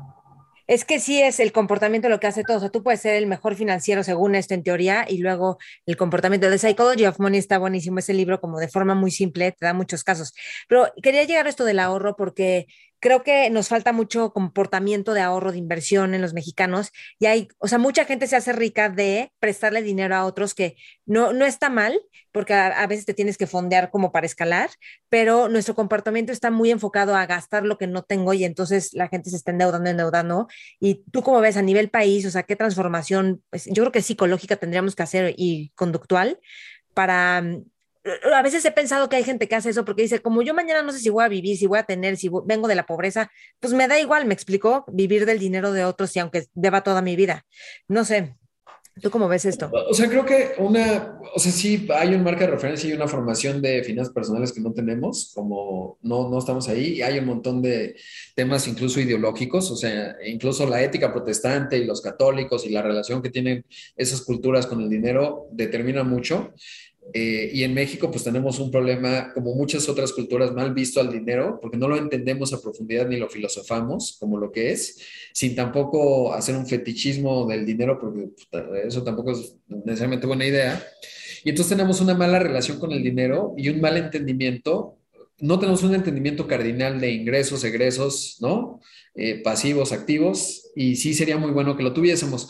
Creo que, pues sí, deberíamos tener educación a nivel de los niños para que digas, ah, pues este es tu ingreso, esto es lo que gastas, ¿no? Y ya con ese principio muy básico y luego entender el interés compuesto y a partir de ahí ya, ¿no? No, no es necesariamente muy difícil, pero hay un montón de ideología ahí metida. Ahora, pensaría, como pienso el periodismo, la gente no está pensando todo el día en política ni está pensando en dinero. La gente lo que quiere, así los humanos, porque vuelvo a lo mismo que somos unos primates, o sea, lo digo de broma, pues somos unos changuitos, ahí andamos. Y como changuito, ¿qué te preocupa? Así, hay un podcast que me gusta mucho que se llama The, Civilization Podcast, es buenísimo. Y, y, entonces van a analizar grandes civilizaciones. Eh, ahorita te digo, Great Civilizations, creo. A ver, aquí lo tengo. Eh, Great Civilizations Podcast. Sí, déjame, ahorita te digo exactamente. Ah, no, se llama Fall of Civilizations. Está buenísimo. Fall of Civilizations. O sea, la caída de las civilizaciones. Ok. Publican muy erráticamente. O sea, hasta ahorita llevan 13 eh, capítulos. Lo que te das cuenta es que la naturaleza humana es constante. O sea, puede cambiar la tecnología, pero la naturaleza es muy constante. El comportamiento. ¿Eh? El comportamiento de la naturaleza humana. Sí, o sea, más bien, la naturaleza humana es constante. Ok, ok naces, creces, te reproduces y luego ya te mueres. Okay. De hecho, si quieres entender a un humano, pues tendrías que ver cuáles son los hitos alrededor de nacer. O sea, ¿qué hace una cultura? O sea, tú te aproximas a, llegas y te dicen, oye, vamos a ver a la cultura de Colombia, de unos, una tribu que está en el Amazonas. Ah, pues lo que quise, mis marcadores para mí, Rodrigo, desde un punto de vista puramente intelectual, es qué hacen cuando nace alguien en la, en la tribu. ¿Qué hacen cuando se reproducen? ¿Qué hacen cuando comen y qué hacen cuando se mueren? Porque esos cuatro marcadores se, se repiten en todas las culturas. Cada uno de esos es un hito. ¿Por qué? Porque somos unos changos, o sea, porque somos unos, unos animales, unos animalitos del bosque. Y entonces, eh, pues los animalitos del bosque, en realidad, en relación con el dinero, que ya me desvió un poco, es, pues en realidad el animalito del bosque lo que busca es ser feliz, realizarse, que estén bien los tuyos, reproducirte, si ya no es época de reproducirte, o sea, reproducirte el acto, el sexo entraña un montón de cosas, de hecho explica el 90%, porque es el principio básico de la vida, o sea, no es gratuito, es que el sexo es el comportamiento más fuerte que, que impulsa a la vida en los humanos, en los delfines y en las células. Y entonces, por supuesto, que está cargado de un montón de significados en un ente que, que, que, teóricamente es racional, pero que en realidad, en los estudios, por ejemplo, si lees Think Fast, Think Slow, resulta que la emoción permea lo que pensamos que es una decisión racional, porque somos muy de emociones y esas emociones están alineadas sobre todo a sobrevivir tú y sobrevivir para qué? Para reproducirte. Y entonces regresando al tema del dinero, pues en realidad las personas en su día a día no están pensando cómo hacerse más ricas, están pensando en vivir arriba de la pirámide de Maslow, reproducirse y buscar que su prole, sus descendientes estén bien. Básicamente eso explica a los humanos. Luego hay un montón de constructos culturales, etcétera, pero todo se explica, o sea, todo eso, el constructo social, o sea, porque hay reyes y sacerdotes y no sé qué, pues básicamente es por eso. En los humanos quizás lo que sí se distingue es el pensamiento abstracto, ¿no? ¿Por qué se sabe que una civilización, o sea, cuando van y encuentran un, un homínido ahí, un, esqueleto y dicen, ¿qué tan avanzado era? ¿Cómo saben si tenía pensamiento abstracto? Cuando pones eh, activos de hoy, o sea, se cuenta pues, esta libreta que sirve para algo muy concreto, para un abstracto mañana. Y entonces por eso revisan los, los, las sepulturas. Si le ponen muchos recursos a una sepultura, desde el esfuerzo de enterrar a alguien, no solo por un tema de sobrevivencia, que no se pudra aquello y nos contamine a todos, sino, si, por ejemplo, los neandertales, si enterraban y le ponían muchas joyas o, o herramientas, pues quiere decir que estaban poniendo recursos del presente para un futuro abstracto. Y entonces ya estás hablando de pensamiento abstracto. Y entonces, bueno, pues esa es otra historia. regresando al tema del dinero, que es algo muy abstracto, la mayor parte de las personas no piensan en abstracto, piensan en sus esquemas de bienestar.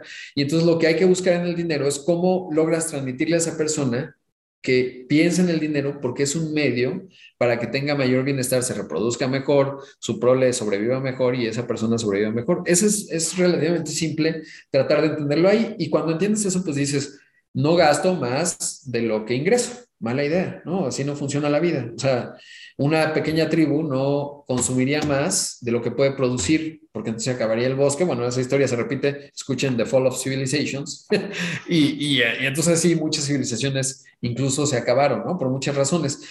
Eh, y entonces esa es una constante humana. Entonces los humanos no estamos muy ocupados todo el tiempo en, en el tema del dinero. Más bien tenemos que preocuparnos en el tema de nuestro bienestar. Porque además hay otra cosa que, que me fascina y eso no lo he pensado a fondo, porque soy más racional. O sea, el tema de las emociones a lo mejor me cuesta un poco más de trabajo, pero un día entendí que en realidad todo lo que hacemos, o el 90% de lo que hacemos, es por amor. Y suena esto como muy romántico, pero es, es real. Tú te levantas en la mañana y haces lo que haces, pues por amor, pero sobre todo como humanos, como changuitos, lo, lo vemos en el amor a alguien muy concreto. Haz cuenta, si tus hijos, tu esposo o esposa, o tu mamá, o tu papá, o tu primo, alguien que quieres mucho, tus amigos, ¿no? Y es amor, y lo que nos mueve en esencia es amor. Y el dinero se transforma, o sea, ¿por qué quieres ganar más dinero? Si te dicen, ¿qué, ¿cuál es tu actividad favorita? ¿No? Pues unos diríamos, ah, pues a mí me encanta estar en el radio, pero si la típica, ¿no? De, de, del libro de este, quién se comió mi queso, alguna cosa es, este, si te fueras a morir mañana, ¿qué harías en este momento? Iría a abrazar a mi familia, ¿no? ¿Por qué? Porque realmente el motor más potente que hay es el amor. Y captas dinero y recursos, se asignan a través de esta, de esta base de datos que asigna recursos, que es lo que dice Elon, sobre todo por amor. Y entonces el amor es esa, ese motor muy potente, solo que hay que articularlo de manera adecuada para que cumpla realmente el objetivo del amor o que tengas la suficiente profundidad. Por eso ahora uno de mis objetivos es meditar, porque te da la reflexión para entender realmente en dónde estás qué estás haciendo y por qué lo estás haciendo. Me acuerdo que en alguna vez tenía un maestro de teatro tibetano y entonces te decía, en cualquier momento tienes que parar y decir quién soy, dónde estoy y a dónde voy, ¿no? Pero de manera muy profunda.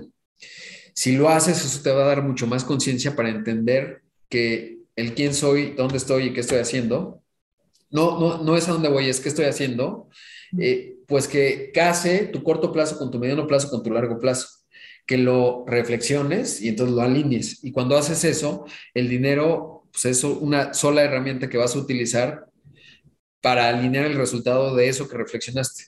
Ya me puse súper... Sí, no, que al final ese largo plazo también tiene que ver con trascendencia, o sea, que no solo se queda para ti, sino pues es que amas a la humanidad, ¿me explicó? No estamos desconectados y hay un, hay un sentido pues, de interconexión. y ahí hay quien tiene, o sea, por ejemplo, temas religiosos, ¿no? O sea, hay quien piensa, es muy importante, eh, gente que piensa que hay vida después de la muerte y que vas a otro lado y tal, esta continuidad o no.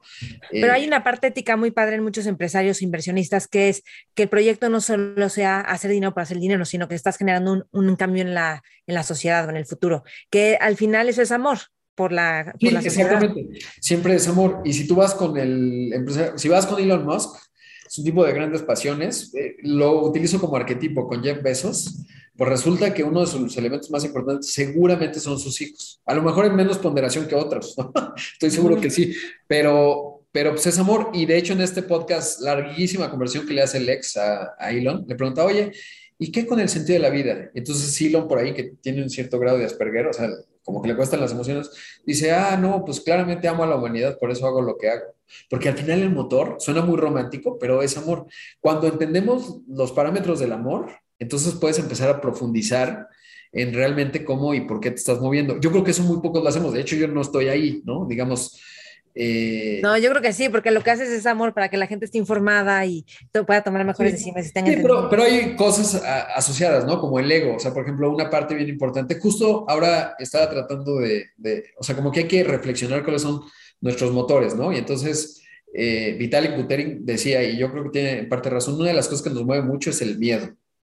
Entonces dice, cuando veo el mal, por el mal, o sea, si por ejemplo, momentos de rompimiento de la sociedad humana, la Primera y la Segunda Guerra Mundial, o, ¿no? Eh, ¿Por qué? ¿Por qué, Asma? ¿Por qué había un tipo de la Gestapo que echaba a los judíos a los hornos y los torturaban y cosas? Bueno, ni los torturaban, simplemente era una cosa de deshumanizarlos, pues por miedo sobre todo, ¿no? No por odio, no por maldad per se. Entonces, el miedo nos mueve mucho, el ego nos mueve mucho. La vergüenza nos mueve mucho. El amor, y por eso profundizar en el amor. El amor que sientes es por ego, por trascendencia. Tu relación con tus hijos o con tu mamá es una relación de ego de algo que no has arreglado o, o, es una relación que quieres proyectar en tu hijo lo que tú quisieras ser o simplemente quieres que seas feliz, pero tus parámetros de felicidad están vinculados al valor económico o están vinculados a la realización personal o están vinculados a comer gancitos, ¿no? Entonces hay que profundizar mucho en el amor, la naturaleza del amor y cuáles son los resortes que te mueven, porque obviamente el amor, pues quieres preservarlo y entonces hay un miedo a que se pierda. Y entonces, por ejemplo, los celos, pues es justamente la, el miedo a que, se, a que la otra persona te deje de amar. Y entonces, pues eso, y entonces todo es amor, pero son comportamientos totalmente distintos. Entonces no es un ente amorfo el amor, es, eh, hay que entender por qué. Por ejemplo, a mí una parte que a lo mejor me inspira, yo creo que sí, o sea, lo tengo muy reconocido, es el ego, ¿no? O sea, me encanta decir, te lo expliqué, ¿no? Porque me genera satisfacción, así estoy diseñado, o no diseñado, así estoy adaptado, me genera mucha satisfacción, pero también me, me genera satisfacción ser escuchado, ¿no? ¿Por qué? Porque a lo mejor hay una retroalimentación vía el ego y no está mal, porque genero un producto externo que genera algún valor, ¿no? Pensaría yo, si no nadie me haría caso. Este, bueno, pero, ser escuchado por ego, pero también hay otro sentido, en otro lado sería un sentido de contribución y de generosidad, de compartir algo que ahí, o sea, como que tenemos que ir viendo. y luego, para mí, por ejemplo, en esa parte, pues hay escuchar ideas, ¿no? Me cuesta mucho trabajo escuchar porque hablo un montón, ¿no? Pero, pero, y uno de mis temas que, que por ejemplo, una de las cosas que quiero hacer más es, ya lo, a veces lo logro, voy a una reunión porque cuando empiezo a hablar y me preguntas algo, pues ya viste. Digo A y acabo en Z y me tardé dos horas. Sí. Eh, y entonces pues ya no escuché lo que tú tenías que decir. Y entonces a veces lo que hago es llego y solo digo, ok, voy a escuchar. Y quiero opinar y digo, no, no, no, no, no digas nada, no digas nada. Uno, porque te comes la reunión, o sea, como que ya los demás luego ya no hablan tanto. Y dos, pues porque no estás escuchando. Y entonces es fundamental escuchar. Yo creo que es una de las habilidades más... Escuchar y escuchar por el porque puede, puede decir, bueno, voy a escuchar así como porque dije eso. Y la otra es voy a escuchar por el loro. O sea, que no me imagino de esta persona que sabe qué es, que entonces traes una mirada curiosa y pum, se vuelve algo fascinante. Sí, sí, sí. Y creo, que cuando tenemos una buena escucha, y eso yo me he entrenado muchos años, cuando tienes a alguien que te escucha por el oro, tú articulas mejor las cosas. O sea, puedes hablar, eres, más elocuente, eres más todo, y se siente. Y como changuito te es más simpático, porque eh, obviamente cualquier vendedor lo sabe. ¿Quieres caerle bien a alguien? Dile, cuéntame de ti, ¿no? O sea, pero si no te está escuchando verdaderamente, no te cae tan bien. No te cae tan bien. No, hay formas ahí de retroalimentación, ¿no? O sea, le repites lo que te dijo y entonces ya. Pero, o sea, pero es diferente cuando de veras estás conectado a cuando solo estás haciendo un protocolo. Sí, claro. Sí, Eso se siente. Sí. Eso es más sutil. Y yo creo que nos falta mucho, o sea, el tema de la empatía que tiene que ver con escuchar, porque el otro día había una gran historia que se llama The ahorita no me acuerdo en YouTube, pero si buscan The Story, lo hizo el que escribió El Marciano, y es una historia maravillosa que me gustó mucho y me ha dejado pensando. ¿El huevo? O sea. Ah, The sí. El huevo, ok. El huevo. y, pues, pongan The y Andy Ware en YouTube y ahí les va a salir. Que es el que, Andy Ware es el que escribió el, no sé si lo estoy pronunciando bien, pero es el que escribió El Marciano, ¿no? Ok. Entonces tiene una historia maravillosa que la voy a contar en dos minutos, porque ya, ya nos vamos a estar. Pero eh, dice algo maravilloso. Dice, no, la tienen que ver, más bien véanla, porque les voy a matar la, la, idea y no la voy a contar tan bien como está contada en ese videillo, eh, que dura, pues, no sé, ocho minutos y es maravilloso en términos de, de la empatía. Es una historia conceptual, simplemente es como esas eh, cosas que te dejan pensando en cosas, en otros, en otros temas muy distintos, ¿no? Sí, ¿qué tiene que ver con la vulnerabilidad, que era lo que hablabas al principio, pues al final nos conectamos y pues es un arte, sí. Es un arte, sí. Sí, la vulnerabilidad tiene que ver con miedo, ¿no? O sea, justamente, por ejemplo, a propósito de la pandemia, en una de las conferencias que doy, digo, las cinco lecciones que nos dejó la pandemia en términos de liderazgo es,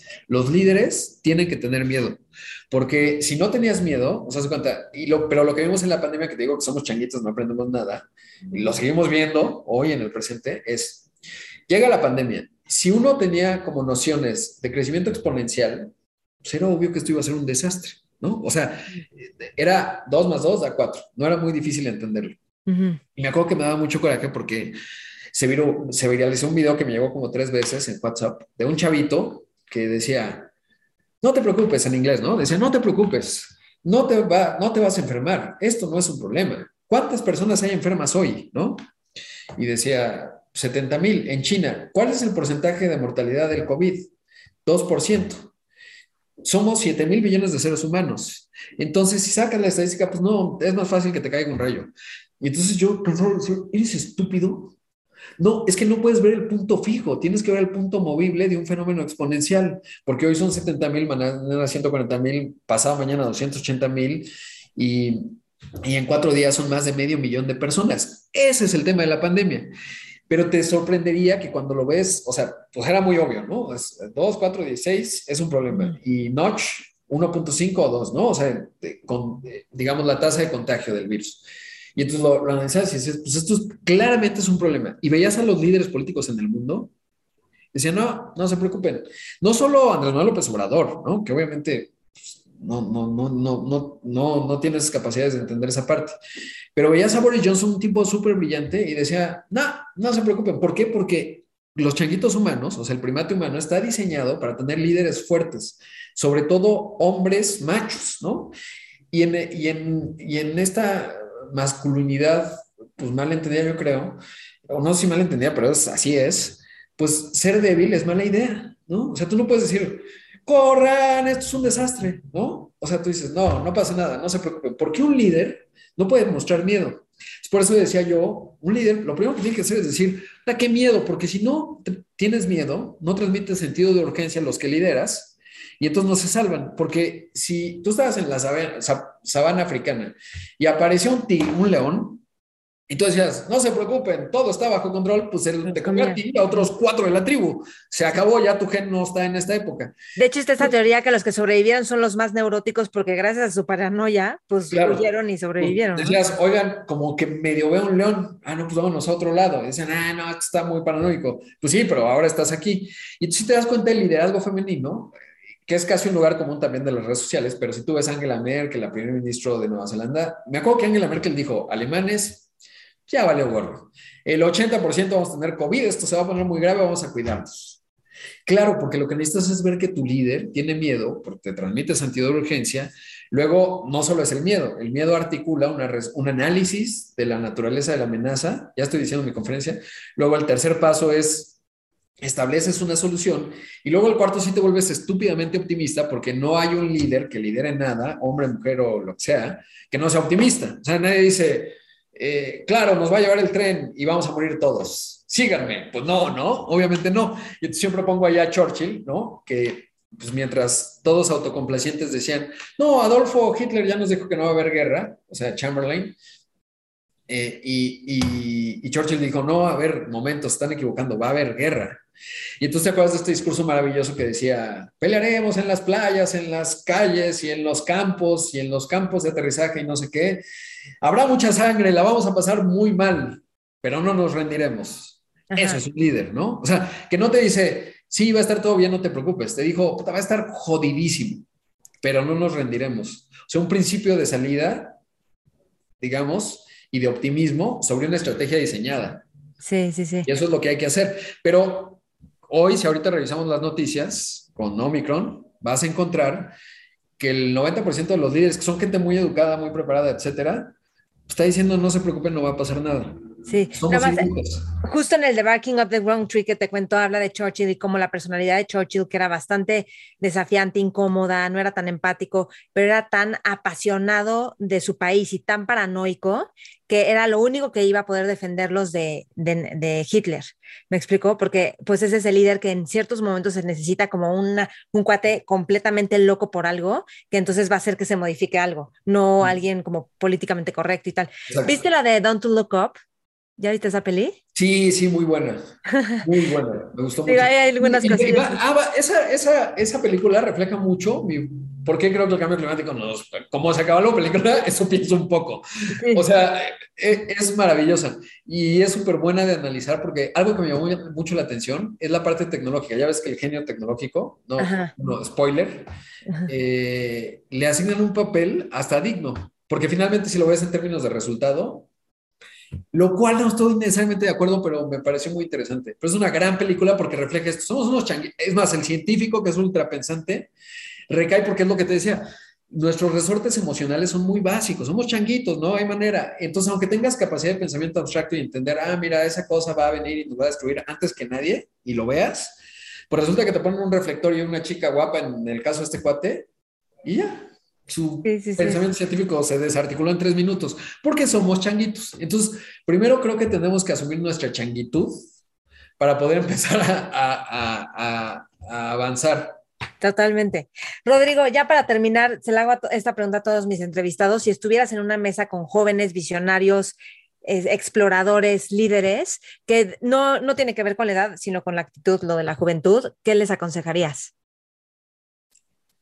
Les aconsejaría justo que, que escuchen. Dejen de ser changos. no, no, que, sí, que se asuman como changos. Ese es un punto muy importante. O sea, no, no, no exageres, es un changuito, ya está, ¿no? Esa es una. Pero dos, que sí aprendas a, a escuchar y sobre todo algo que es un consejo que quiero seguir yo también, es habla con personas que no pertenecen a tu entorno. Así, habla con quien sea, a profundidad, con respeto. ¿No? O sea, porque luego cuando ves que alguien habla con, no sé, con alguien de, una clase social más abajo, hablan desde arriba abajo y es bien difícil que te des cuenta que lo haces. Mm. Entonces hay una, y por eso, si, si, si hablas de emprendedores, a veces idealizan modelos de negocio, de necesidades que simplemente no entienden porque no tienen la empatía y no están ahí. Y entonces el tema de escuchar y hablar con personas que son distintas a ti con profundidad y con atención, yo creo que es un, te puede dar grandes insights. eso requiere asignarle tiempo porque no es sencillo. Normalmente, por ejemplo, me pasa a mí, pues estoy en un tren de vida tan acelerado que me da tiempo para hablar con los que puedo hablar, ¿no? O sea, me cuesta mucho trabajo ahorita en vez de estar contigo conversando, haberme tomado, pues, irme en mi coche, subirme un pecero, irme a otra zona de la Ciudad de México, bajarme ahí y decir, y además que ellos tengan tiempo para mí, ¿no? Y decir, oiga, podemos platicar, ¿no? Con un albañil, pues no tengo ni idea, ¿no? Por eso luego uno no entiende nada del mundo, porque, porque la mayoría están ahí y entonces hay que hablar con ellos y hay que entender y tener mucha empatía. O lo que pasa mucho en el mundo del emprendimiento, pues no hay mujeres, ¿no? Entonces, si estuviera en una mesa, primero revisaría cuántos, cuántos hombres y cuántas mujeres somos, porque no está bien, ¿no? No funciona así el mundo si no hay más o menos un número pues, consistente de mujeres, ¿no? Pues si no, algo estamos mal en el sistema y entonces, pues lo primero que tenemos que hacer es, oye, ¿qué hacemos? ¿Qué hicimos mal? Uno, ¿y qué podemos hacer para resolverlo? Porque si te das cuenta en los mundos de, en los círculos de emprendimiento, no hay muchas mujeres, ¿no? Es más, de unicornios o de unicornios en América Latina, me acuerdo que entrevisté a la de Nubank, que es la única mujer en el mundo que yo sepa, bueno, está que esta mujer que la acaban de condenar, la de Terranos, mm. pero prácticamente no hay muchas mujeres en el mundo de la, del emprendimiento ni de la tecnología. Eso no está bien, eso está muy mal, hay que hacer algo. Como sea, es más, suena mal como lo estoy diciendo, hay que hacer algo, no lo sé, más bien hay que ir escuchar por qué no está pasando, ¿no? Porque yo no, sé si tengo que hacer algo, o sea, porque suena muy vertical de arriba abajo, ¿no? Hay que hacer algo, pero, pero pues es que eso no está bien, ¿no? Entonces, pues sería escuchar, hablar con personas distintas a ti, hombres, mujeres, este, lo que sea, o sea, ¿no? Y esa es una, y dos, pues sí, tratar de tener más empatía o ver más allá de tu horizonte. Y bueno, cosas muy básicas como entender cuál es el PIB de Estados Unidos, cuánto vale la Torre Mayor, ¿no? Esas cosas. Ok, muy bien, buenísimo. Entonces te podemos encontrar a rodrigopacheco.com y bueno, en, en eh, toda imagen. Mi, mi, forma de comunicación más concreta es, es eh, Twitter, es digamos ahí está reflejado mi sistema nervioso, rod, arroba rodpack, y contesto más rápido a veces eso que correos Ok. Y ya, sí, esa es la, y es la que más, como que es más, transmito más información, digamos, o sea, soy muy yo en esta parte de, consumir y distribuir información. Ok, buenísimo. Pues gracias, Rodrigo, qué gusto, qué, qué buena conversación.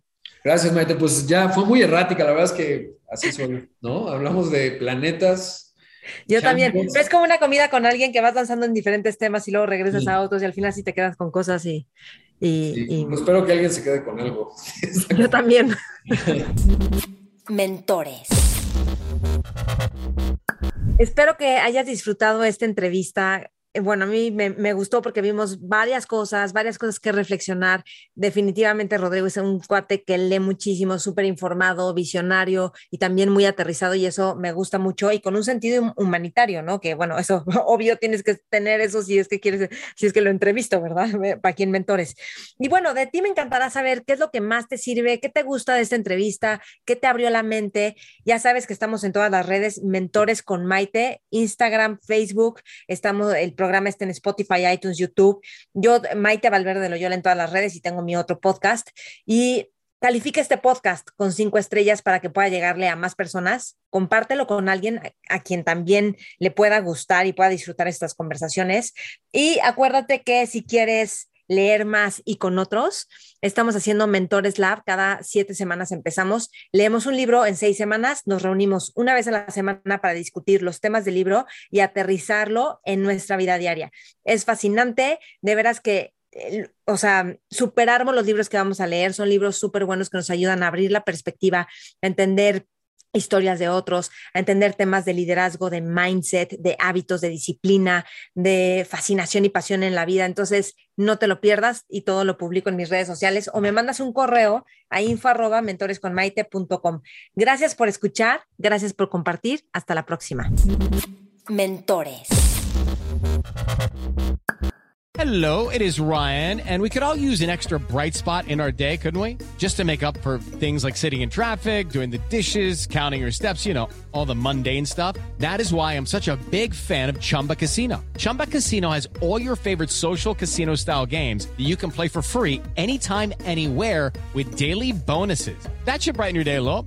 Actually, a lot. So sign up now at chumbacasino.com. That's chumbacasino.com. No purchase necessary. Group. Void were prohibited by law. See terms and conditions. 18 plus.